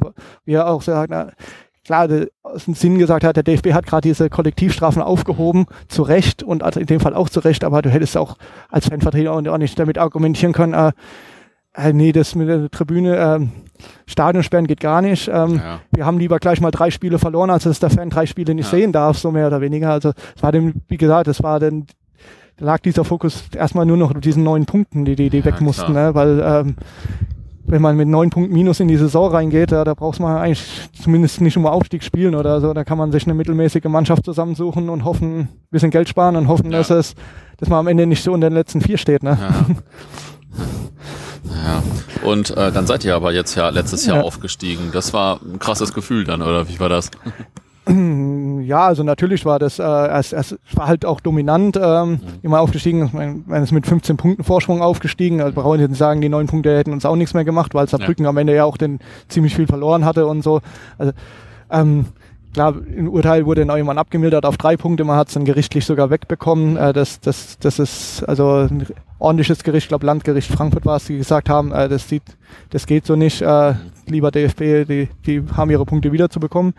Ähm, aber es hatte halt ein Manko, man hatte seine Heimkurve nicht. Ähm, die ja, Teile sind, Teile der Fans sind dann eben in diesen vorgedachten Bereich, in dem man früher in zwei Liga-Zeiten stand, gegangen. Äh, der aktive Teil hat gesagt, nee, äh, das machen wir nicht mit, wir lassen uns da nicht reindrängen, wir wollen unsere Tribüne wieder haben. Die Verein ähm, kämpft darum, dass wir wieder da stehen dürfen und solange wir gehen in diesen Bereich nicht, ist halt dann immer wieder von, von einem Block zum anderen gezogen. Äh, es hat halt auch diese ganze Stimmung und so, dass man halt gemeinsam singen, hat halt leider viel verloren, aber es gab halt natürlich auch schöne Momente. Man hat ja ausgerechnet den Auf Aufstieg dann in Offenbach festgemacht, ja. äh, war dort mit 4000 Leuten, hat 4-0 dort gewonnen, also besser kann man nicht aufsteigen. Ja, so, ja. Und seitdem totale Euphorie oder wie ist das? Ja, also ähm, die, die Aus, also klar, man, man stand jetzt bis, bis zum Corona-Abbruch äh, auf dem zweiten Platz, also völlig unerwartet. Ähm, die Auswärtszahlen, also die, die überraschen mich total. Also habe äh, klar, erstes Spiel war in Chemnitz, da hast du gesagt, okay, da will halt jeder hin, das waren anderthalbtausend normal, dann hast du zweiter Spieltag in äh, Magdeburg gespielt unter der Woche, ähm, da hast du schon gesagt, ja okay, wenn man da mit einem Bus und, äh, und nochmal, vielleicht nochmal 50 dazu, das dürfte hinkommen bei 500 Kilometer Entfernung unter der Woche, das wäre schon sensationell und plötzlich waren da 300 Leute mit drei, ja. drei Busse und, und noch einige andere und ja, und dann hast du gedacht, okay, jetzt muss er langsam nachlassen und dann warst du zwei Wochen später noch mit 700, 800 Leuten äh, in Jena gestanden. und, und so hat sich das auch entwickelt. Also es hat ja noch nicht nachgelassen, du warst dann auch in, ja. in Meppen, äh, wo du zu früheren Zeiten gesagt hättest, okay, äh, kalter Winter, ja, lass uns mal 150 sein, warst du auch wieder an die 500 Leute ja, und, und also es ist halt wirklich eine Entwicklung, da muss ich halt auch zeigen, ob sich das über die Jahre hält oder, oder ob, ob das dann vielleicht auch mit, mit äh, nachlassender Erfolg oder, oder, oder wenn man halt das dritte Mal dann hin muss, äh, dann vielleicht auch ein bisschen nachlässt oder so. Ja, ne? ja klar, aber trotzdem krass. Also, ja. Ich komme mal zu dem Punkt, ähm, äh, oder vielleicht äh, noch zur aktuellen Situation, das würdest du ja nicht sagen, wie viele Leute gehören so zu der Fanszene, sage ich mal, wenn man so sagen kann, oder so zu dem Kern und ich weiß nicht, gibt es außer den Ultras noch eine relevante Gruppe, also eine zweite Ultragruppe oder so? Also das jetzt an, an Zahlen festzumachen, ist wirklich schwer. Ich meine, was ist was ist der Kern? Äh, der eine zählt sich ja, dazu, der andere nicht. Das ist so, äh, wie gesagt, ich habe jetzt ein paar Auswärtszahlen genannt, da kann, kann man ja. das dran sehen, aber ich weiß halt auch, äh, in Regionalliga-Jahren oder auch die letzten Zweitliga-Jahre ähm, deutlich weniger Fans hatten. Ähm, klar, da ist immer die Frage, das ist halt auch äh, ein Willens, sage ich mir mal. Ähm, deswegen da an, an Zahlen festmachen ist das immer schwer. Ich glaube, klar, es gibt äh, neben Ultras oder Ultraszene, die auch aus mehreren Gru Gruppen besteht, da gibt es zum Beispiel auch noch einen Fanclub Doppelpass, die sich viel einbringen, die auch äh, mit, ziemlich mitgliederstark sind, die auch immer ihre eigenen Busse machen ähm, und dann auch eben ihre Radiosendung machen äh, monatlich, ähm, wo sie immer Spiele einladen und das auch übrigens, ich glaube, seit 15 Jahren oder also schon schon richtig lang äh, ja. das durchziehen, ähm, die auch Ausstellungen gemacht haben, also ähm, zum Beispiel 2012, äh, wo Vereinsidol Otto Siffling, nachdem ja auch die Heimtribüne benannt worden ist, dann ähm, oder die Fankurve benannt worden ist, ähm, 100 Jahre alt geworden ist, haben sie eine komplette Ausstellung gemacht in der Mannheimer Feuerwache, also die auch gigantisch waren, auch mehrere Veranstaltungen über eine Woche hinweg. Und ja, und dann gibt's halt auch immer, immer wieder kleinere Fanclubs. Ich glaube, äh, es ist ein bisschen ein wunderbarer Job, weil viele vergessen wirst, aber es gibt ja auch viele, viele Einzelfans, die man sagen, also sie organisieren einen Bus oder sowas. Ja, ja. Ich meine, das ist ja auch, ist ja auch zu respektieren. Ne? Ja, total. Ja, total. Ähm, welche Freunde und Feinde habt ihr eigentlich so? Also ich habe hier als erstes mal Kaiserslautern aufgeschrieben bei den Rivalen. Ich erinnere mich an das Pokalspiel vor fast 20 Jahren ja. oder so. Ich erinnere mich immer noch an diese Choreo da. Ja. Lautern muss fallen und brennen, war das, glaube ich, oder? Ich, ja, ja, das fand war, ich irgendwie richtig geil. Ja, ja aber glaube ich auch für damalige Zeit. Also wie gesagt, das ist so, wenn man jeden Waldorf-Fan fragt, so wäre es euer oder Feindbild Nummer eins, dann kommt wahrscheinlich 99 Prozent Kaiserslautern. Äh, das also ist, jetzt auch noch, ne? So. Das ist, ja, es hat sich auch über Jahre gehalten, also das, dafür, dass man auch so lange nicht gegeneinander gespielt hat. Ja. Ähm, wie, ob sich da wirklich äh, diese Rivalität, also man hat ja jetzt auch wieder gegeneinander gespielt, also ja, hab auch schon mal gesagt, manchmal, also es war schon hitzig und so, aber dafür, dass es ein Aufeinandertreffen äh, das erste Mal wieder war, ja. War jetzt nicht so, wie ja. du vielleicht in Jahren vorher gedacht hättest. Ja, so. also ich habe schon hitzigere Spiele erlebt. Ja. Also ähm, weiß nicht, ob, wie gesagt, das sind ja auch komplett neue Generationen mal mittlerweile, ob sie dann sagen, ja, okay, äh, die, die sie wahrscheinlich auch nicht erklären können, so wie so man Kaiserslautern nicht mag. Und ja. halt, man muss auch bei der, der Rivalität von Kaiserslautern, auch wie, wie die entstanden ist, die, die ist ja auch nicht wirklich von Fans entstanden, die ist ja von, wirklich damals von oben nach unten gegangen. Die ist, 80ern, glaube ich. Ja, das ist, nachdem wir in die Bundesliga aufgestiegen ja. sind und hier in Mannheim kein Stadion hatten, ist man dann nach Ludwigshafen gewechselt, mhm. ähm, bei, also nach Rheinland-Pfalz rüber und das hat halt Kaiserslautern ziemlich böse aufgestoßen, weil, weil die halt um ihre, ihre Zuschauer auch gebankt haben und ja. ähm, auch, ich glaube auch teilweise selber in, in Ludwigshafen im Südweststadion gespielt hatten. Mhm. Äh, was ja heute, glaube ich, auch nicht mehr vorstellbar war, ja, dass man, dass da ein Verein sagt, ja, okay, wir spielen mal ein paar Spiele da drüben in der anderen Stadt äh, und nicht in einem eigenen Stadion. Aber das, das hat ihn halt auch sauer aufgestoßen und damit ging halt auch ein bisschen das von oben herab los. Äh, die dürfen nicht. Man hat sich wohl auch mit Händen und Füßen dagegen gewehrt und dadurch auch, auch das Ganze, Ganze vergiftet dann auch. Und so dementsprechend war giftig waren die Spiele dann auch damals und dadurch ist diese Rivalität erst auch erst, erst entstanden. Ne? Ah, okay. Wie, war die, wie waren die Derbys jetzt dieses Jahr? Du sagst, es äh, war jetzt nicht so krass, wie du gedacht hättest, nicht so hitzig, aber gab es irgendwie, weiß nicht, gute Choreos oder so? Äh, ja, okay. Ähm, aus, als Auswärtsfans Choreos zu machen, ist dann ja meistens immer ein bisschen schwer. Was kriegst du erlaubt? Ähm, wir hatten ich weiß nicht, ob Kaiserslautern überhaupt eine Choreo erlaubt hätte. Also sie haben auch ein großes Schwenkfahren verboten, was, was ich ein No-Go fand. Also, ähm, weil für mich Fanutensilien einfach dazugehören ja. und und vor allem die Begründung war halt ein bisschen schwach. Die hatten, also wir haben dann auch angefragt, haben gesagt, die sollen uns so bitte mal begründen. Und da waren halt wirklich die, die, die typischen Begründungen, die äh, ihr, ihr hättet bei, also wo wir eben bei ihrer zweiten Mannschaft äh, gespielt hätten wir, wären Böller gezündet worden, also wirklich auch von Einzeltätern. Dann war auch Begründung dabei, äh, dass es von, von Vorfällen außerhalb des Stadions, wo du sagst, ey, was, was soll das? Äh, äh, das Hauptding war dann eine Begründung, wo man, ähm, ich glaube, erste Mal wieder in Kaiser bei der zweiten Mannschaft gespielt hatte, sollte das Personal jetzt wieder Tickets geben. Äh, die da hat man sich dann ähm, dazu entschlossen, das nicht an, natürlich nicht anzunehmen.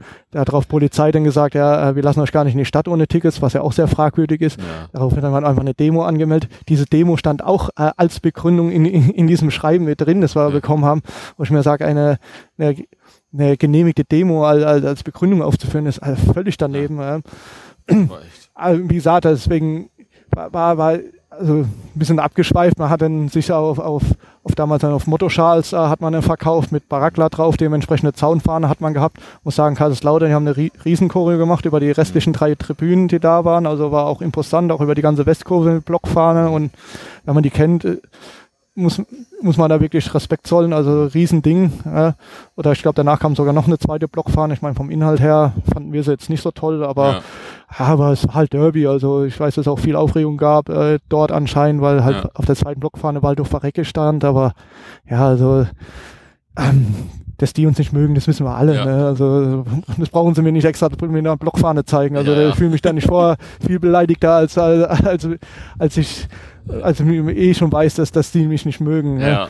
Ähm, ja, okay, und beim Rückspiel hat man halt selber eine Choreo gemacht. Äh, für mich war so, ja, hat es ein bisschen auch sehr, sehr geähnelt an der, die man 2002 gemacht hat. Also vom Motiv her, man hat es nur als Seilzug gemacht und ja, war, fand ich in Ordnung, Derby angebracht und wieder Kaiserslautern mit, rot, mit roten Jacken, mit viel Pyro und äh, ja, waren auch stimmungstechnisch, muss man sagen. Also ähm, sehr, sehr stark fand ich Kaiserslautern bei uns im Stadion. Okay.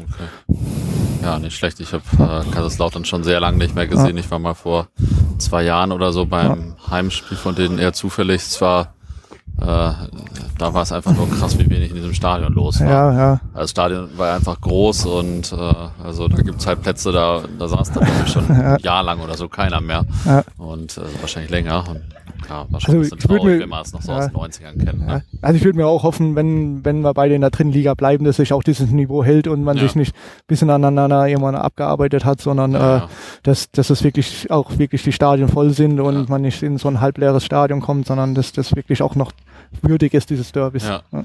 Wer sind so die anderen Rivalen quasi?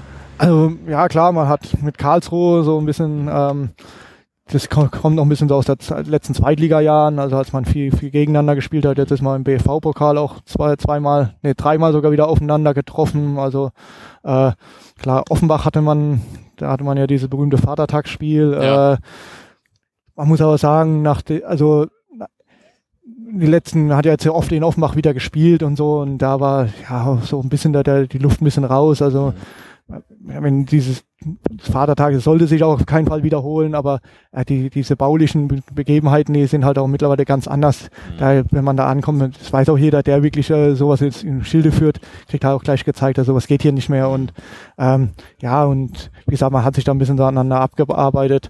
Und einer der Rivalen ist dann auch mit sich auch noch Darmstadt, äh, die man so ja nicht ganz so mag. Äh, ja. Aber da ist man auch lange nicht mehr aufeinander, beziehungsweise was, glaube ich, 2000 8, 9 ist man, glaube ich, in derselben Regionalliga nochmal gespielt. Äh, war, war, eigentlich auch an sich ein schönes Derby oder dafür das, damals ähm, auch die, so die, ja, viel, viel kleinere Mannschaften dabei waren, da war so ein Darmstadt mit sicher auch ein Highlight in, in der Saison. Saarbrücken hat man eigentlich auch immer so ein bisschen als Rivalen, aber hat sich jetzt auch über die Jahre ein bisschen abgeschwächt, sage ich mal. Also klar, mich freut es, dass die jetzt auch wieder aufgestiegen sind, nachdem man jetzt doch recht weite Wege fahren muss. Dann kann man auch mal kurz nach Saarbrücken fahren. Ja. Also wenn man, wenn man darf, hoffen, hoffen wir bald mal wieder. Ja. Und sie hoffentlich auch wieder in Saarbrücken spielen und nicht in Völklingen. Da war ich auch mal bei ja. Saarbrücken gegen Waldorf Mannheim, erster Spieltag 2001, 2002, glaube ich im Rückweg von so einer Interrail-Tour und ja. war richtig geil. Also von, ja. von Mannheimer Seite ist die Polizei war vorher schon groß aufgeregt und so weiter und äh, habe ich so mitgekriegt und dann, ich glaube, ihr habt so eine riesige schwarze Rauchwolke produziert oder so, was damals ein absolutes Highlight war. Kann sein, dass ich das jetzt verwechsel, aber auf jeden Fall hatte ich irgendwie einen ziemlich positiven Eindruck. Ja, man muss halt auch schauen, wie es halt ist. Der alte Ludwigspark, da war halt auch immer äh, dadurch, dass über dem Gästeblock immer noch äh, Sitzplätze waren, da ging es da dann auch immer immer ein bisschen so die, ja, ja man nennen wir es mal die Aufzieherei los und so. Ich glaube, das wird im neuen Stadion wird das auch ein bisschen äh, durchdacht da äh, worden sein, wo ja. man die Gäste platziert und wo nicht. Ja, so genau. ja aber naja, ich glaube schon, dass man mittlerweile ein bisschen mehr dran denkt und vor allem auch die Zugänge und wie gesagt, man hat es ja jetzt auch in Offenbach erlebt, dass da äh, man, man man läuft sich gar nicht außerhalb des Stadions ganz mehr über den Weg, man sieht sich nur noch innerhalb des Stadions, weiß aber auch ganz genau, äh, äh, ja, es ist ja auch hier kein Rankommen und, ja. und damit hat sich so meistens auch erledigt und es bleibt dann halt eben bei ja, den Nettigkeiten ja. austauschen gegenüber. Wie ist das äh, mit Hoffenheim eigentlich? Ja, das ist halt immer so Sache, also ich glaube, so das Bild von Hoffenheim haben wir, haben wir wie sämtliche anderen Fans, glaube ich, auch. Aber wir will sie halt nicht als Rivalen da wahrnehmen, weil man sie dadurch aufwertet. Also, wenn wir jetzt sagen, ja. wir, wir nehmen sie als Rivalen, erstmal hat man nie ein Pflichtspiel gegeneinander gespielt, also mal die Duelle mit ihrer zweiten Mannschaft ausgenommen. Ähm, und wie gesagt, da hat man eigentlich überhaupt keine Berührungspunkte dazu. Naja, klar, verstehe. Ähm, die haben ja auch mal bei euch im Stadion sogar gespielt. Ja. Zeit, ne? hatten. Ja. ja, das wurde auch eher zähneknirschend hingenommen. Ähm, ja. Das Stadion war, also dafür, dass es damals tatsächlich erst 13 Jahre alt war, war es dann doch ziemlich marode und Hoffenheim hat dann halt auch gesagt, äh, sie sanieren das Bundesliga tauglich und dann hat man, ja, ähm, hat ja auch damals von Dietmar Hopp oder in dem Zeitraum ja auch von Dietmar Hopp eine, ähm, ja, eine Spende bekommen über 4 Millionen Euro, um ich glaube, so knappe vier Millionen Euro werden es am Ende gewesen sein, um überhaupt zu überleben. Und das, ja, war das halt so, ja, wir nehmen es halt zähneknirschend hin, wobei ja. wir ja auch immer noch zwischen Hoffenheim und Dietmar Hopp ein bisschen unterscheiden sein, ja. sein Engagement und, oder das Engagement, was er sozial hat und was er mit Hoffenheim macht und so, oder? Ja, klar, äh, das ist ja auch ein Unterschied, ne? Ja. Also, jeden Fall. Also man muss, ja, muss ja nicht alles gut finden, nur aber, also man macht viele gute Dinge, aber man muss nicht alles gut finden, was er macht. So, ja, so, ja. Kann ja auch. andersrum auch. Also ja, ja. man äh, kann ihn scheiße finden, aber kann, also so als ja. Fußballfan, ja. aber deswegen kann natürlich trotzdem auch viele ziemlich gute Sachen machen und so. Äh, denke ich. Also hier unten ist ja die Wahrnehmung wahrscheinlich eh noch ein bisschen anders, ne? Also ja. ich meine, es viel intensiver mit. Ähm, okay, wie ähm, Jetzt habe ich natürlich noch VfR Mannheim hier stehen, aber sind, da gibt es wahrscheinlich gar keine Fans und das ist einfach nur irgendein anderer nee. Verein hier in der Stadt, oder? Ja, im Endeffekt mittlerweile, also ich stehe auch immer so, wer sich da an denen noch aufreibt, der, dem ist wirklich nicht mehr zu helfen. Ja, ja. Also für mich sind die mittlerweile, ob es hier der VfB Gartenstadt ist oder TV Käfertal oder VfR Mannheim, ja. also die haben keine aktive Fanszene, gar nichts und ähm, spielen, ja wie gesagt, ich glaube, es war mal in der Verbandsliga mittlerweile. Ähm, klar, es gab in den, ich glaube, in den 70ern oder 60er, 70er Jahren, wo weit, beide weit oben mitgespielt haben. Also soll es auch schon anders gewesen sein. Äh, man erzählt auch immer, dass er wirklich VfR also ähnlich viele Fans hatte und es bei dem Spiel dann auch immer wieder hoch herging. Äh, zweite Halbzeit, äh, spätestens da haben, haben sich die beiden Blöcke dann mal ein bisschen verbaler ausgetauscht, als, als nur über, über, über das Spiel zu reden. Äh, aber im Endeffekt sind, sind die äh, ja. ja. überhaupt nicht mehr relevant und ich, also wie gesagt, wir hatten jetzt auch im Pokal, äh, im Landespokal wieder ein Spiel bei denen, also da war wirklich die Luft raus. Also, ja. Was, was man vielleicht noch so als den ersten großen Rivalen nennen kann, ist der erste FC Nürnberg. Also das war, ähm, kommt aber aus, eher aus den 30er Jahren. Also mhm. damals hat man sich immer wieder duelliert um die süddeutsche Meisterschaft, ist auch immer wieder am ersten FC Nürnberg gescheitert, was dann halt ähm, ja gerade die Älteren immer noch immer noch gegen, also die, die noch leben, äh, immer noch gegen den ersten FC Nürnberg aufbringen. Und dann waren es natürlich auch der erste FC Nürnberg, äh, gegen den man eben das Einzelpokalfinale, was man 1940 äh, erreicht hat, natürlich auch im Finale gegen den ersten FC Nürnberg verloren hat. Aber wie gesagt, äh, gegen die hat man aber auch lange nicht mehr gespielt und wie gesagt, aber das war so ein bisschen so die erste historische Rivalität, ja. die man überhaupt hatte. So. Ja, okay. Interessant, wusste ich gar nicht. Ja. Ich weiß nur, dass wir natürlich noch eine, also wir als Dortmund jetzt, ja. noch eine Rechnung mit VfR Mannheim offen okay. haben, weil die ja 1949 deutscher Meister ja, geworden klar. sind gegen uns im Finale. Also ähm, naja, ja. ich, wird wahrscheinlich ein bisschen dauern, bis wir mal wieder gegeneinander spielen. Ja, wir machen ein Testspiel aus, also das dürft ihr gleich gewinnen. ähm, Habt ihr eure Revanche? ja, also keine Ahnung, ob wir danach nochmal gegeneinander gespielt haben. Das, ja. äh, ist mir nicht bekannt. Ähm, wie ist das mit Freundschaften? Gibt es noch so aktive Fanfreundschaften? Ähm, ja, also so, sag mal, diese, diese richtige gruppenübergreifende Freundschaft, sag ich mal, die gibt's heute auch nicht mehr. Ist klar, es gibt diese drei, über 30 Jahre bekannte Freundschaft mit, mit Eintracht Braunschweig. Die wird auf jeden Fall, also auch nicht mehr von allen gelebt, auch von Ultras jetzt auch nicht mehr so gelebt, aber sie wird halt auch von, zumindest von allen respektiert und so. Also es würde nie ein Braunschweiger irgendwie angegangen werden, wenn er da ja. ist oder, oder gesagt, ähm, hier, du trinkst dein Bier jetzt woanders, sondern, ähm, ja. sondern es wird dann halt respektiert, wenn die da sind. Ähm, wie gesagt, ähm, ich, ich selber kenne auch noch viele Braunschweiger, also an, Anfang Jahre der Ultraszene, da war das auch anders. Ähm, klar, die, die beiden Ultragruppierungen haben sich auch ein bisschen äh, anders entwickelt und wie gesagt, ist das jemand eingeschlafen.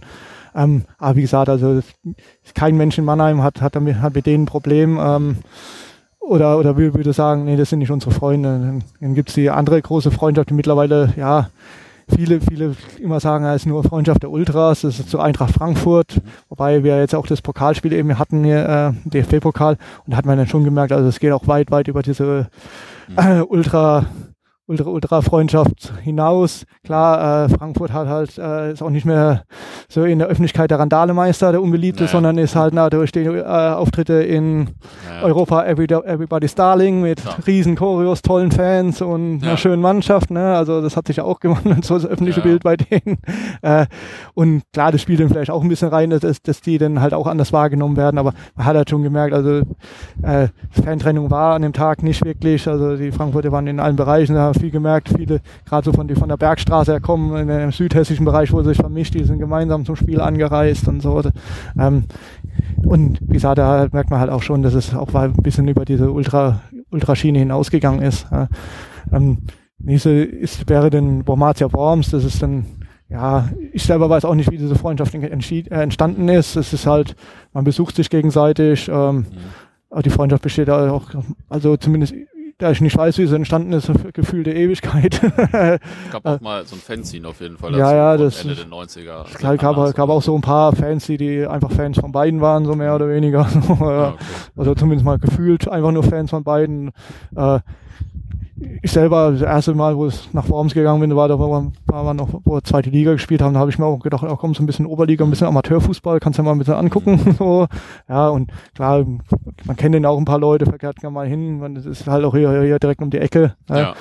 Ähm, haben jetzt halt auch eine schwere Zeit, dadurch, dass sie wieder in der Oberliga gelandet sind. Ja. Äh, hoffen wir auch mal, dass sie wieder hochgehen, zumindest mal wieder Regionalliga spielen und ja. vielleicht wieder ein paar attraktivere Spiele. Wobei hier halt auch mit Koblenz und Trier jetzt auch ein paar eine, zumindest eine attraktive Regel, Oberliga haben, wenn man so es ja, so nennen kann. Ja, schon, ja. schon ganz okay. Ne? Ja. Okay, so, also sonst noch Freunde irgendwie oder, oder? Ja, wie sah dadurch, dass es diese, diese Riesenfreunde, also diese, was sag mal aus den 90er Jahren immer war, so äh, der Verein hat mit dem Freundschaft und davon hast du, hast einen Schal und was anderes gibt's nicht. Es gibt ja da einzelne Kontakte, die nach, nach Duisburg ja. sind und, und ich möchte auch gar nicht, ehrlich gesagt, gar, gar, gar nicht wissen, wer noch wie überall hin Kontakte mhm. hat. Also ich hatte es so, aber so die, die, die bekannt sind und. Okay. Jetzt hast du schon, ich habe hier noch jetzt so lose diverse Fragen. Ähm, jetzt hast du zum Beispiel dieses berühmte Vatertagsspiel 1999 ja, schon ein ähm, paar Mal erwähnt, Offenbacher Kickers gegen Waldhof Mannheim.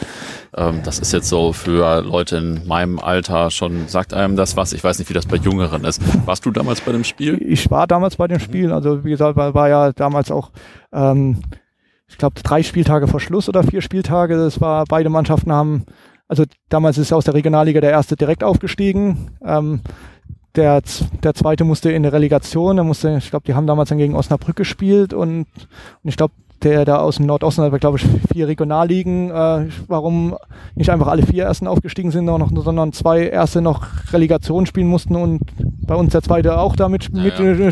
habe hab ich nicht so ganz verstanden. Ja. äh, äh, ja, auf jeden Fall ging es halt drum, wer steigt, äh, im Endeffekt war man von allen anderen Meilen weit weg und es ging halt drum, äh, wer steigt auf und man war dann auch mit 4000 Leuten damals in Offenbach und ähm, war an einem, an einem Vatertag, also es war ein Donnerstag und ähm, wohl auch das einzigste Spiel in ganz Deutschland so und ähm, das Ganze hat sich die Jahre auch immer so ein bisschen schon, schon hochgeschaukelt. Klar, man hatte das erste Jahr noch Darmstadt mit in der Liga und ansonsten war das nächste Reutlingen, die aber noch damals noch keine richtige so richtige Fanszene hatten und dann waren das halt so die zwei großen Vereine. Darmstadt ist, ist nach dem ersten Jahr abgestiegen, damit sind im Endeffekt nur noch Waldhof und Offenbach geblieben. Ähm, ja und das war ja auch noch so ein bisschen so, äh, ja, Hochzeiten der Hooligans würde ich jetzt nicht mehr sagen, aber dann äh, schon noch, noch viele aktive ja. Hooligans und nicht, nicht die, die zumindest noch ihr, ihr, ihr ja, ihre Sachen auch noch im Stadion getrieben haben und nicht heute, ja. wie heute meistens passiert, einfach meilenweit weg. Äh, Organisation war noch nicht wahrscheinlich noch nicht so, so groß, äh, Polizei noch nicht so gut aufgestellt äh, wie heute oder allgemein sicherheitstechnisch nicht. Und ja, wenn, wenn es halt damals dann in Offenbach angekommen, äh, das ging schon irgendwie am Bahnhof los, dass teilweise ein, einzelne Gruppen einfach ausbüchsen konnten in die Seitenstraßen. Äh, ja. Teilweise kamen sie wieder zurück, teilweise nicht mehr. Äh, bisschen chaotisch. Äh, der Eingang war nicht wie heute irgendwo ein separater Eingang, sondern wir es wirklich dann mit, mit den Zugfahrern äh, die Biber, Biber, Biberer Straße einfach hochgelaufen okay. zum Gästeblock, die Einlasskontrolle. Ich kann mich erinnern, mir hat da mal kurz zweimal auf die Taschen gedatscht, äh, hat gesagt, geh weiter. Ne? Also war aber auch nicht ja. so intensiv, wie man sich für so ein Spiel vorstellt. Und ja, und dann war die Stimmung halt auch richtig aufgeheizt. Und was man ja auch im Nachhinein gehört hat, war auch so, wie es halt damals anscheinend auch ein bisschen üblich war, viele, viele Hooligans von anderen Vereinen da. Also ich kann mich erinnern, ich glaube, von Mainz hing eine Fahne, äh, auf Offenbacher Seite war noch Leverkusen, mhm. ich glaube, von VfB Stuttgart, ob das jetzt ein normaler Fanclub ist, weiß ich gar nicht mehr, aber da hing auch hier eine Fahne da und so. Da, ähm, ja, und dann war halt ähm, aus Sektor, also Stadion halt ziemlich marode. Es war noch dieser alte Biberer Berg, oben drüber eine alte Stahlrohrtribüne, äh, auf der sich die Leute dann irgendwann niedergelassen haben. Ähm, keiner hat sie davon verscheucht. Dann ging es los, dass da halt die, die alten Bretter einfach rausgetreten worden sind in den Nebenblock. Okay. Äh, und ja, und damit war so ein bisschen so der Schaden dann auch schon angerichtet. Also Nebenblock war dann halt auch nur so zwei Absperrgitter. Äh, weil, wenn man TV-Bilder so sieht, dann kann man so schätzen, dass da fünf Meter Platz war, eine Polizeikette dazwischen am Anfang. Immer mit der zweiten Halbzeit, nachdem da nur noch Sachen hin und her geflogen sind, äh, hat man die dann irgendwie mal vergrößert. Also wie gesagt, viel vom Spiel hat man auch nicht gesehen. Also ich, äh, ich weiß, die Wahrnehmung war eigentlich nur so, wenn wir kurz aufs Spielfeld gucken und dann weiter nach links gucken und zu gucken, was da jetzt noch alles geflogen kommt und hoffen, dass man nichts abbekommt. Ja, oder, ja, äh, und wie gesagt, dann das Spiel ging auch 0-0 aus, war eigentlich auch recht unspektakuläres mhm. Spiel und so. Oder, also ähm, wie gesagt, dann nach dem Spiel gab es noch eine Blocksperre. Ähm, ich war ziemlich weit hinten, hatte auch kein Bedürfnis, da jetzt herauszukommen oder so. Wusste es ja ganz genau. Das hat jetzt während dem Spiel äh, schon, das wird sich jetzt draußen wahrscheinlich auch noch fortsetzen und, und nachdem er dann halt irgendwann mal rausgeleitet worden ist und dann im Polizeikessel äh, oder im Kessel mit der anderen Fans die Straße runter, hat man halt auch schon gesehen, weil was da abgelaufen ist. Es hat die kaputten Autos gesehen. Äh, Highlight war dann eben dieses, dieses total kaputte Polizeiauto mit eingeschlagenen Scheiben und, und so weiter, was man halt dann aus dem Spiel, äh, aus dem Fernsehen dann auch kannte und so. Ja, ja da gab es auf jeden. Fall, also das war ja wirklich, glaube ich, in allen Medien damals. Ja, so, ne? Freund hat mir mal erzählt, äh, dass es auch im Ausländischen, er ähm, Fernsehen überall kam und so. Und also wirklich, irgendwie die Tante in Holland hat dann Fernseher angemacht, hat ihm auf dem Handy angerufen, hat gemeint, ob es ihm gut geht, was, was denn da los wäre und so. Ja. Der läuft gerade im holländischen Fernsehen. Äh, und jemand mal erzählt, dass so selbst in Australien im Fernsehen gekommen wäre oder so. das bei so einem unterklassigen Spiel. Ja, ja. Heftig. naja, ähm, was war jetzt eigentlich so die größte Choreo bei Waldhof deines Erachtens? Schwer zu sagen. Also ähm, ich fand, fand dieses diese ganzen Ganzstadion-Choreos, die man teilweise bei den Aufstiegsspielen immer gemacht hat, fand, fand ich immer ziemlich gut und klar, viel Arbeit dahinter. Das gegen Meppen äh, mit dieser Stadtsilhouette Silhouette davor, das hat mir eigentlich richtig gut gefallen, auch einfach vom Bild her. Das Bild, das kann, kann man sich fast stundenlang anschauen und wenn ich immer mal so ein Symbolbild brauche, nehme ich das immer wieder furchtbar gerne so, weil das irgendwie so Stadt und Verein und Fans im Hintergrund immer, immer sehr, sehr, sehr gut darstellt. Also ja. das hat mir, aber wie gesagt, letzten, über die Jahre hinweg gab es halt richtig viele gute Choreos. Ich kann auch ein wenig kurios Erinnerung, wo ich mir gesagt habe, naja, naja, naja, also ich weiß, es ist immer ein Pokalspiel gegen Bayern, aber in Anfangsjahren, äh, die ist total in die Hose gegangen, aber es lag halt dran, dass da halt viel Bayern-Fans in der Tribüne hatten, die die Papptafeln eigentlich nur hochgehalten hatten oder vielleicht nichts mit anfangen konnten und, und das Ding halt völlig, äh, ja, man muss schon sehr genau hingucken, um da irgendwas lesen zu können. Ähm, jetzt ist ja so 50 plus 1 ein großes Thema in der deutschen Fanszene. Ähm, Habe ich das aber jetzt richtig gelesen im Vorfeld, dass die SV Waldhof Mannheim 07 Spielbetriebs GmbH nur zu drei Prozent eurem e.V. gehört? Ähm, ich kenne die Zahl jetzt so. gar nicht. Ich habe jetzt heute auch extra, extra nochmal nachgefragt. Also ähm, ich weiß, man hat mir bestätigt, dass er relativ viel gekauft hat und der Verein wirklich also ihm viele Prozente abgetreten hat. Also das kann mit diesen äh, 97 Prozent zu 3 Prozent kann, kann wirklich richtig sein. Also ich ah, okay. muss aber sagen, das ist so ein Punkt, wo ich ja. jetzt auch ein bisschen überrascht war. So. Ähm, und äh, also weiß nicht, wie ist das irgendwie vertraglich besonders geregelt oder würde das äh, also würde das eigentlich äh, irgendwie gegen 50 plus 1 widersprechen oder so oder ist das ähm, äh, ich weiß nicht genau wie das ist. Also unserer Meinung nach widerspricht es nicht. Ähm, wir haben um vielleicht mal die ganze Geschichte aufzurollen. Also es gab ja auch die, das Thema ähm, Ausgliederung bei uns. Wir haben, war natürlich auch so, äh, muss es sein, äh, wir wollen lieber den EV haben. Äh, damals war dann eben, wo ich schon angesprochen habe, äh, Klaus Rüdiger Geschwill, unser Präsident, zu dem hat man über Jahre hinweg äh, vertrauensvolle Arbeit äh, zusammen, vertrauensvoll zusammengearbeitet. Er war auch dann irgendwann der erste Präsident, der tatsächlich eine bilanzielle äh, Plus in der Mitgliederversammlung äh, ähm, präsentieren konnte, wo, wo dann auch gesagt, gesagt hat, okay, äh, nachdem er immer nur Minus und Minus und Minus äh, ist das wirklich ein Mann, der es vielleicht auch schafft und Ahnung hat und weiß, was er macht. Und und da hat man dann halt viel mit ihm geredet und hat sich dann auch überzeugen lassen, ähm, dass es vielleicht wirklich besser ist. Und äh, klar, man hat war auch ein bisschen vor, davor gestanden, ähm, damals wollte die Mannheimer Runde hier einsteigen, äh, ähm, oder hat viel gesponsert und hat gesagt, ja, die sponsern aber nur, wenn, ihr, wenn wir ausgliedern. Und da stand man dann halt so, ja, wenn wir nicht ausgliedern, dann können wir direkt wieder für die Oberliga anmelden. Ne? Und dann war halt die Frage, wie, wie gehen wir das Ganze an? Und man hat ja dann zum Beispiel am HSV gesehen und vielen anderen großen Fans sehen. Äh, und vor allem, ähm, dass die halt krachen, mehr oder mehr oder weniger krachen gescheitert sind in die, im Bestreben, diesen, im EV zu bleiben, weil ähm, sobald irgendjemand äh, Geld verspricht und damit Erfolg verspricht, äh, ja, hat, kannst du Argumente bringen wie, wie noch ein Nöscher. Ähm, ja. Und äh, das klappt nicht. Und vor allem, ähm, wir hätten ja wirklich komplett äh, neu anfangen müssen, wir hätten mit den Sponsoren reden müssen, Herr, macht ihr auch im EV weiter. Äh, und das war, war halt so ein Ding, wo wir gesagt haben, das schaffen wir nicht, äh, wir gehen jetzt mit der Ausgliederung mit. Wir wollen aber dann da mitreden. Wir wollen diesen Ausgliederungsprozess mit, mitmachen und dann halt auch unsere Forderungen reinbringen. Und dann gab es halt die, äh, es gibt einen Ausgliederungsvertrag und, und einen äh, Gesellschaftervertrag. Was jetzt genau in welchen Reihen gekommen ist, weiß ich jetzt auch nicht mehr. Aber da war dann zum Beispiel so Punkte drin, dass wir da fest haben reinschreiben lassen, äh, das 50 plus 1 zählt. Also es ging uns, uns ging ums Stimmrecht. Also der die drei Präsidiumsmitglieder beim SV Waldhof sitzen im Aufsichtsrat der GmbH und zudem bestimmt die Mitgliederversammlung noch, noch ein viertes äh, Mitglied in diesem Aufsichtsrat. Und der und äh, der Gesellschafter darf drei Mitglieder stellen. Mhm. Und damit hast du immer noch deine 4 zu 3 Mehrheit, die vom EV kommt. Und, und das, war, das war uns auf jeden Fall auch wichtig. Und ja. ähm, ich glaube, waren noch ein paar kleinere Punkte. Wir, wie gesagt, wir wollten halt nicht, dass die Jugend mit ausgegliedert wird, was uns jetzt mittlerweile andere sagen, das wäre sinnvoll gewesen, das zu machen. Warum, wieso, weshalb, ist dann halt auch immer so aus wirtschaftlichen Punkten so Sachen, die man nicht einsehen kann. Ja. Aber wie gesagt, der Punkt war uns wichtig und das ist auch, also deswegen waren diese 97 Prozent, das ist eigentlich über das Thema hatten wir eigentlich nie geredet und so. Also. Ja, ich habe es auch nur so nachgelesen. Ich wusste das äh, jetzt irgendwie vorher gar ja. nicht groß. Ähm, Jetzt ist, äh, wie hast du die letzten Wochen erlebt mit den Diskussionen um die Geisterspiele? Also DFB ist ja ein großes Thema im Moment. Also in meiner Wahrnehmung zumindest auch öffentlich viel mehr noch in der Diskussion als vielleicht vor ein paar Monaten oder Jahren. Was, äh, wie hast du denn jetzt so die letzten Wochen erlebt und äh, was ist deine Meinung jetzt zum Geisterspielen vielleicht? Also angefangen hat er damit, dass die Bundesliga wieder spielen wollte. Da habe ich am Anfang auch gesagt, ja, muss das sein. Äh, alle anderen dürfen keinen Sport machen. Klar, aber irgendwann ist es halt auch so ein bisschen ähm, wenn man jetzt, auch wenn man es nicht mag, äh, die, die, Vereine als Wirtschaftsunternehmen sieht, ist ja auch klar, äh, kein Wirtschaftsunternehmen, das hier eingeschränkt worden wäre, hätte, hätte Forderungen gestellt, nicht auch wieder aufmachen zu dürfen und äh, dann Konzepte vorgestellt, was sie ja auch gemacht haben. Die haben ja nicht gesagt, wir wollen wieder und lasst uns doch, sondern die haben auch dann wirklich dran gearbeitet. Ähm, und das würde ja ein anderes Wirtschaftsunternehmen nicht anders machen. Ne?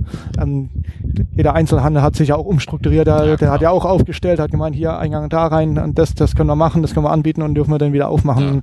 Ja. Ähm, und hat nicht einfach wieder aufgemacht. Und das hat ja die Bundesliga auch gemacht. Ähm, aber für mich äh, Spiele ohne Fans ist ein No-Go.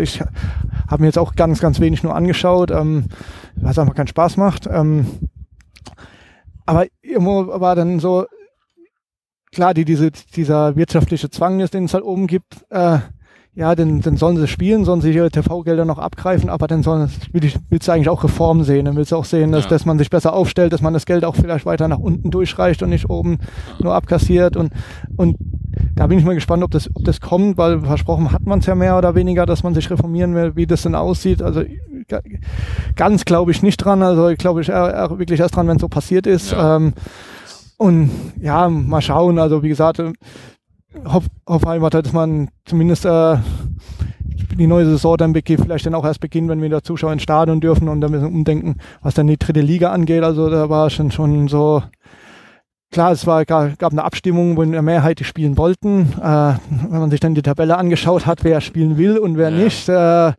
ja, da war auch schon eine ziemliche Tendenz. Also alle streiten ja ab, dass es nicht so sei, aber mhm. ah, der, der Beigeschmack, der bleibt einfach und ist aus meiner Sicht auch nicht wegzudiskutieren. Und, ähm, und dann, wie gesagt, dann ging es da los, da hatte man eine Abstimmung, äh, da war eine Mehrheit dafür äh, was für mich dann auch ein demokratisches ähm, Abstimmungsverhalten ist. Aber dann ging es halt los, äh, dann ging die Argumente, der nächste kam mit den Argumenten. Wie gesagt, man hat ja dann auch alles mal heutzutage über WhatsApp-Gruppen geschickt bekommen und da hat er am Ende auch überhaupt keinen Bock mehr, das alles zu lesen, weil man gesagt hat, jetzt lese ich mir das durch, in den drei Stunden reagiert die Gegenseite, argumentiert wieder anders. Du hast eh keine ein, kein große Einsicht, ob das jetzt wirtschaftlich jetzt wirklich sinnvoll ist. Mein, ja. ähm, ob das auch ähm, ja, wie gesagt, ob das jetzt wirtschaftlich sinnvoll ist, da weiterzuspielen, ob, ob, ob da mit einem riesen Minus zu rechnen ist oder nicht. Ja, und dann irgendwann war man sogar an dem Punkt, der gesagt, hey, komm, äh, ich schalte alles aus und ruf mich doch an, wenn, wenn wir wieder ins Stadion ja. dürfen. Ne? Und vorher macht, macht ja. euren Scheiß doch einfach, einfach selber. Ja, und wie gesagt, und, so. und das, das Spiel ist am, am, am Samstag, ich war letzte Woche im Urlaub und äh, ja, war eigentlich vorhin dann klar, es kam so im WDR live, äh, aber ich habe gesagt, ich schaue das nicht und ähm, habe mich dann am Ende dadurch durchringen können, äh, zumindest äh, in der Handy-App mal äh, die Benachrichtigung reinzumachen, dass wenn Tore fallen, dass man mich benachrichtigt. Das war dann äh, in Schleswig-Holstein, bin an den Strand gefahren. Irgendwann habe ich festgestellt, oh, das deutsche Netz bietet hier auch kein äh, Internet mehr an. Ich kriege überhaupt keine Nachricht, musste dann sogar erstmal ins dänische Netz rüberwechseln, um überhaupt wieder informiert zu werden. Aber im Endeffekt hast du dann halt gelesen, ja, okay, hast verloren, dann kamen noch ein paar WhatsApp-Nachrichten ja. zu dem Thema. Und, aber ja, im Sportschau habe ich mir dann mal die Zusammenfassung angeschaut, aber im Endeffekt, ja, war es, war es halt nicht der Fußball, den du sehen willst. Und ja, wie gesagt, ja, und, und das ganze, ganze so, ne? ja, und das ganze äh, Prozedere vorher, also ich finde, das hat dem Fußball richtig geschadet, das alles über die Öffentlichkeit auszutragen, ähm, ähm, über DPA-Nachrichten, Nachrichten, die dann ja auch also wenn es richtig informiert bin, immer auch aktiv absendet und nicht äh, und die DBA ja nicht nachfragt, was die Meinung ist, sondern man das aktiv an die schicken muss. Und, und ja, dann, wie gesagt, ich fand es unwürdig und es hat, hat dann auch viel Spaß genommen und dann, und dann war mir irgendwann klar, ich will mir das gar nicht anschauen. Wie gesagt, heute Abend spielen wir auch noch in Rostock. Wenn wir im Handy-App wieder Benachrichtigungen reinmachen, wenn ich vorher einschlafe, dann schlafe ich vorher ja. ein, dann ist, ja. ist es am nächsten Morgen. Ja, ich habe äh, bei Dortmund die erste Halb, ich sag schon extra nicht Derby, weil es äh, kein Derby ist ohne Zuschauer. Ich habe äh, ja auf jeden Fall erstmal die erste Halbzeit völlig verschlafen. Äh, also ja.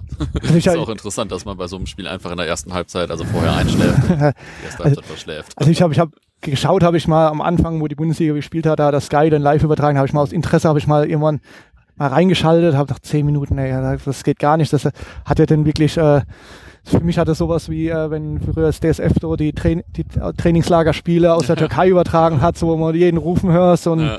und, äh, und so, so hast dann irgendwann ein Gefühl, so eine sportliche Relevanz hat es auch. Naja. Ähm, zum Abschluss vielleicht, beschreibt mal äh, eure Fanszene mit drei Worten, wenn das geht. ja, das ist. du bist der Erste, der diese Frage bekommt, das ist ein bisschen gemein von mir. Ja, ich habe sie ja Gott sei Dank schon vorher bekommen. Ich habe ja auch lang grübeln müssen und dann gesagt, was, was schreibst du denn da? Ich habe jetzt mal aufgeschrieben, so authentisch für Mannheim. Also also so, so, so richtige Schlagworte, die in der, der Fanszene jetzt so gibt, oder wo man sagen kann, ja, wir haben doch das Motto, nimm das doch, gibt es eigentlich nicht. Ich finde so authentisch für Mannheim hat für mich jetzt so ein bisschen gepasst, weil das einfach ein bisschen auch die Stadt Mannheim widerspiegelt. Ja. Das ist ja immer ein bisschen rauer. Manche haben würde es ist gerne ein bisschen geschmeidiger und ein bisschen glatter wünschen. Es ist aber, geht aber einfach nicht und, ja. äh, und man, damit muss man leben und, und klar und vieles ist halt auch erst auf den zweiten Blick schön, sage ich mal. Und wie gesagt, und für mich spiegelt das auch ein bisschen so die Stadt Mannheim wieder, wie sie halt auch ist. Und so spielt der erste, ehemalige erste Vorsitzende hat auch immer gemeint, immer wenn so Sponsoren waren, gemeint, kein, kein Verein passt mehr zur Stadt Mannheim wie der SV Waldhof, ja. weil es halt das einfach widerspiegelt. Ja. Was waren denn jetzt so deine drei Highlights mit Mannheim? ja, ist immer schwer rauszupicken jetzt aus, aus mittlerweile auch über 25 Jahren oder wie lange ich da war. Ähm, ja, ich habe mir halt aufgeschrieben, klar, die Aufstiege, die mit mitgemacht hat, waren, waren immer schön. Ähm, die, ich hätte jetzt auch einfach sagen können, ja, mir drei Aufstiege rauspicken können, sagen können, das waren die Highlights. Nee, im Endeffekt ist es schwer, da jetzt wirklich drei Highlights rauszupicken. Es gibt immer, ja. immer einzelne Spiele, die wirklich schön waren. Ähm, aber weshalb, wenn so ein Aufstieg ist, dann sehe ich auch mal die ganze Saison, dass die schön war oder mhm. zum Großteil schön oder zumindest schön geendet hat. Denn, ähm, ja, dass man jetzt immer nach 16 Jahren auch mal wieder in der äh, DFB-Pokal mitspielen konnte, das war auf jeden Fall mal wieder schön. Auch wenn man sich jetzt, ja, nichts gegen Frankfurt, aber man hätte sich doch einen Verein gewünscht mit mehr Rivalität und ja, nicht so halbes Freundschaftsspiel, sage ich mal. Ja. Also da, da hatte man ganz andere Wunschgegner und war ein bisschen enttäuscht nach der, aber es war trotzdem schön, also es war schöne Atmosphäre an dem Tag und ja. ähm, klar, man hat, hat sich auch mit viel Frankfurt aus, austauschen können und, und so weiter. Äh, und ja, und auch wenn es nicht wirklich passt, also ich fand auch teilweise die Relegation, also mhm. war auch richtig schön. Man hat halt gesehen, was vom Potenzial in dem Verein steckt und mhm.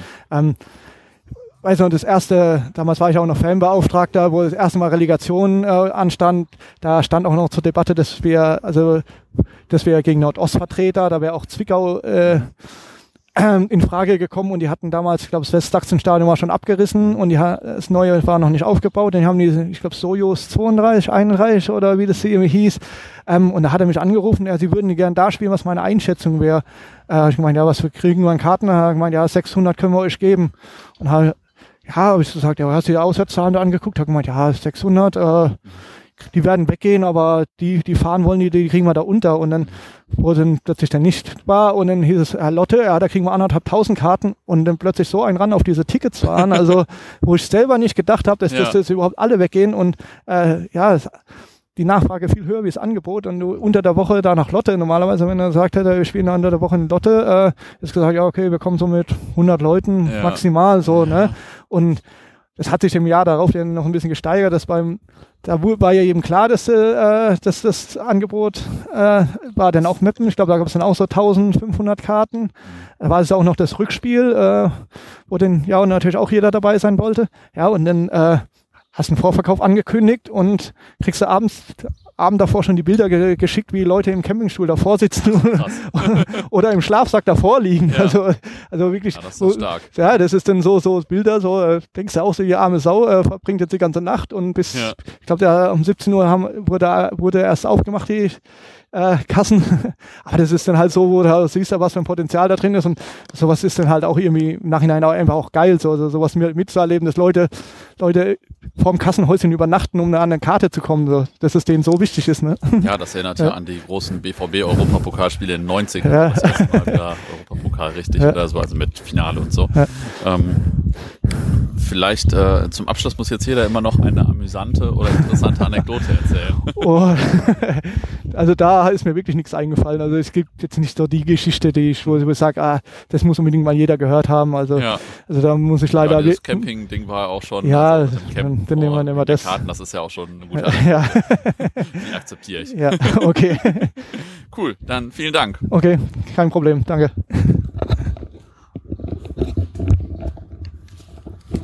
wie viele Minuten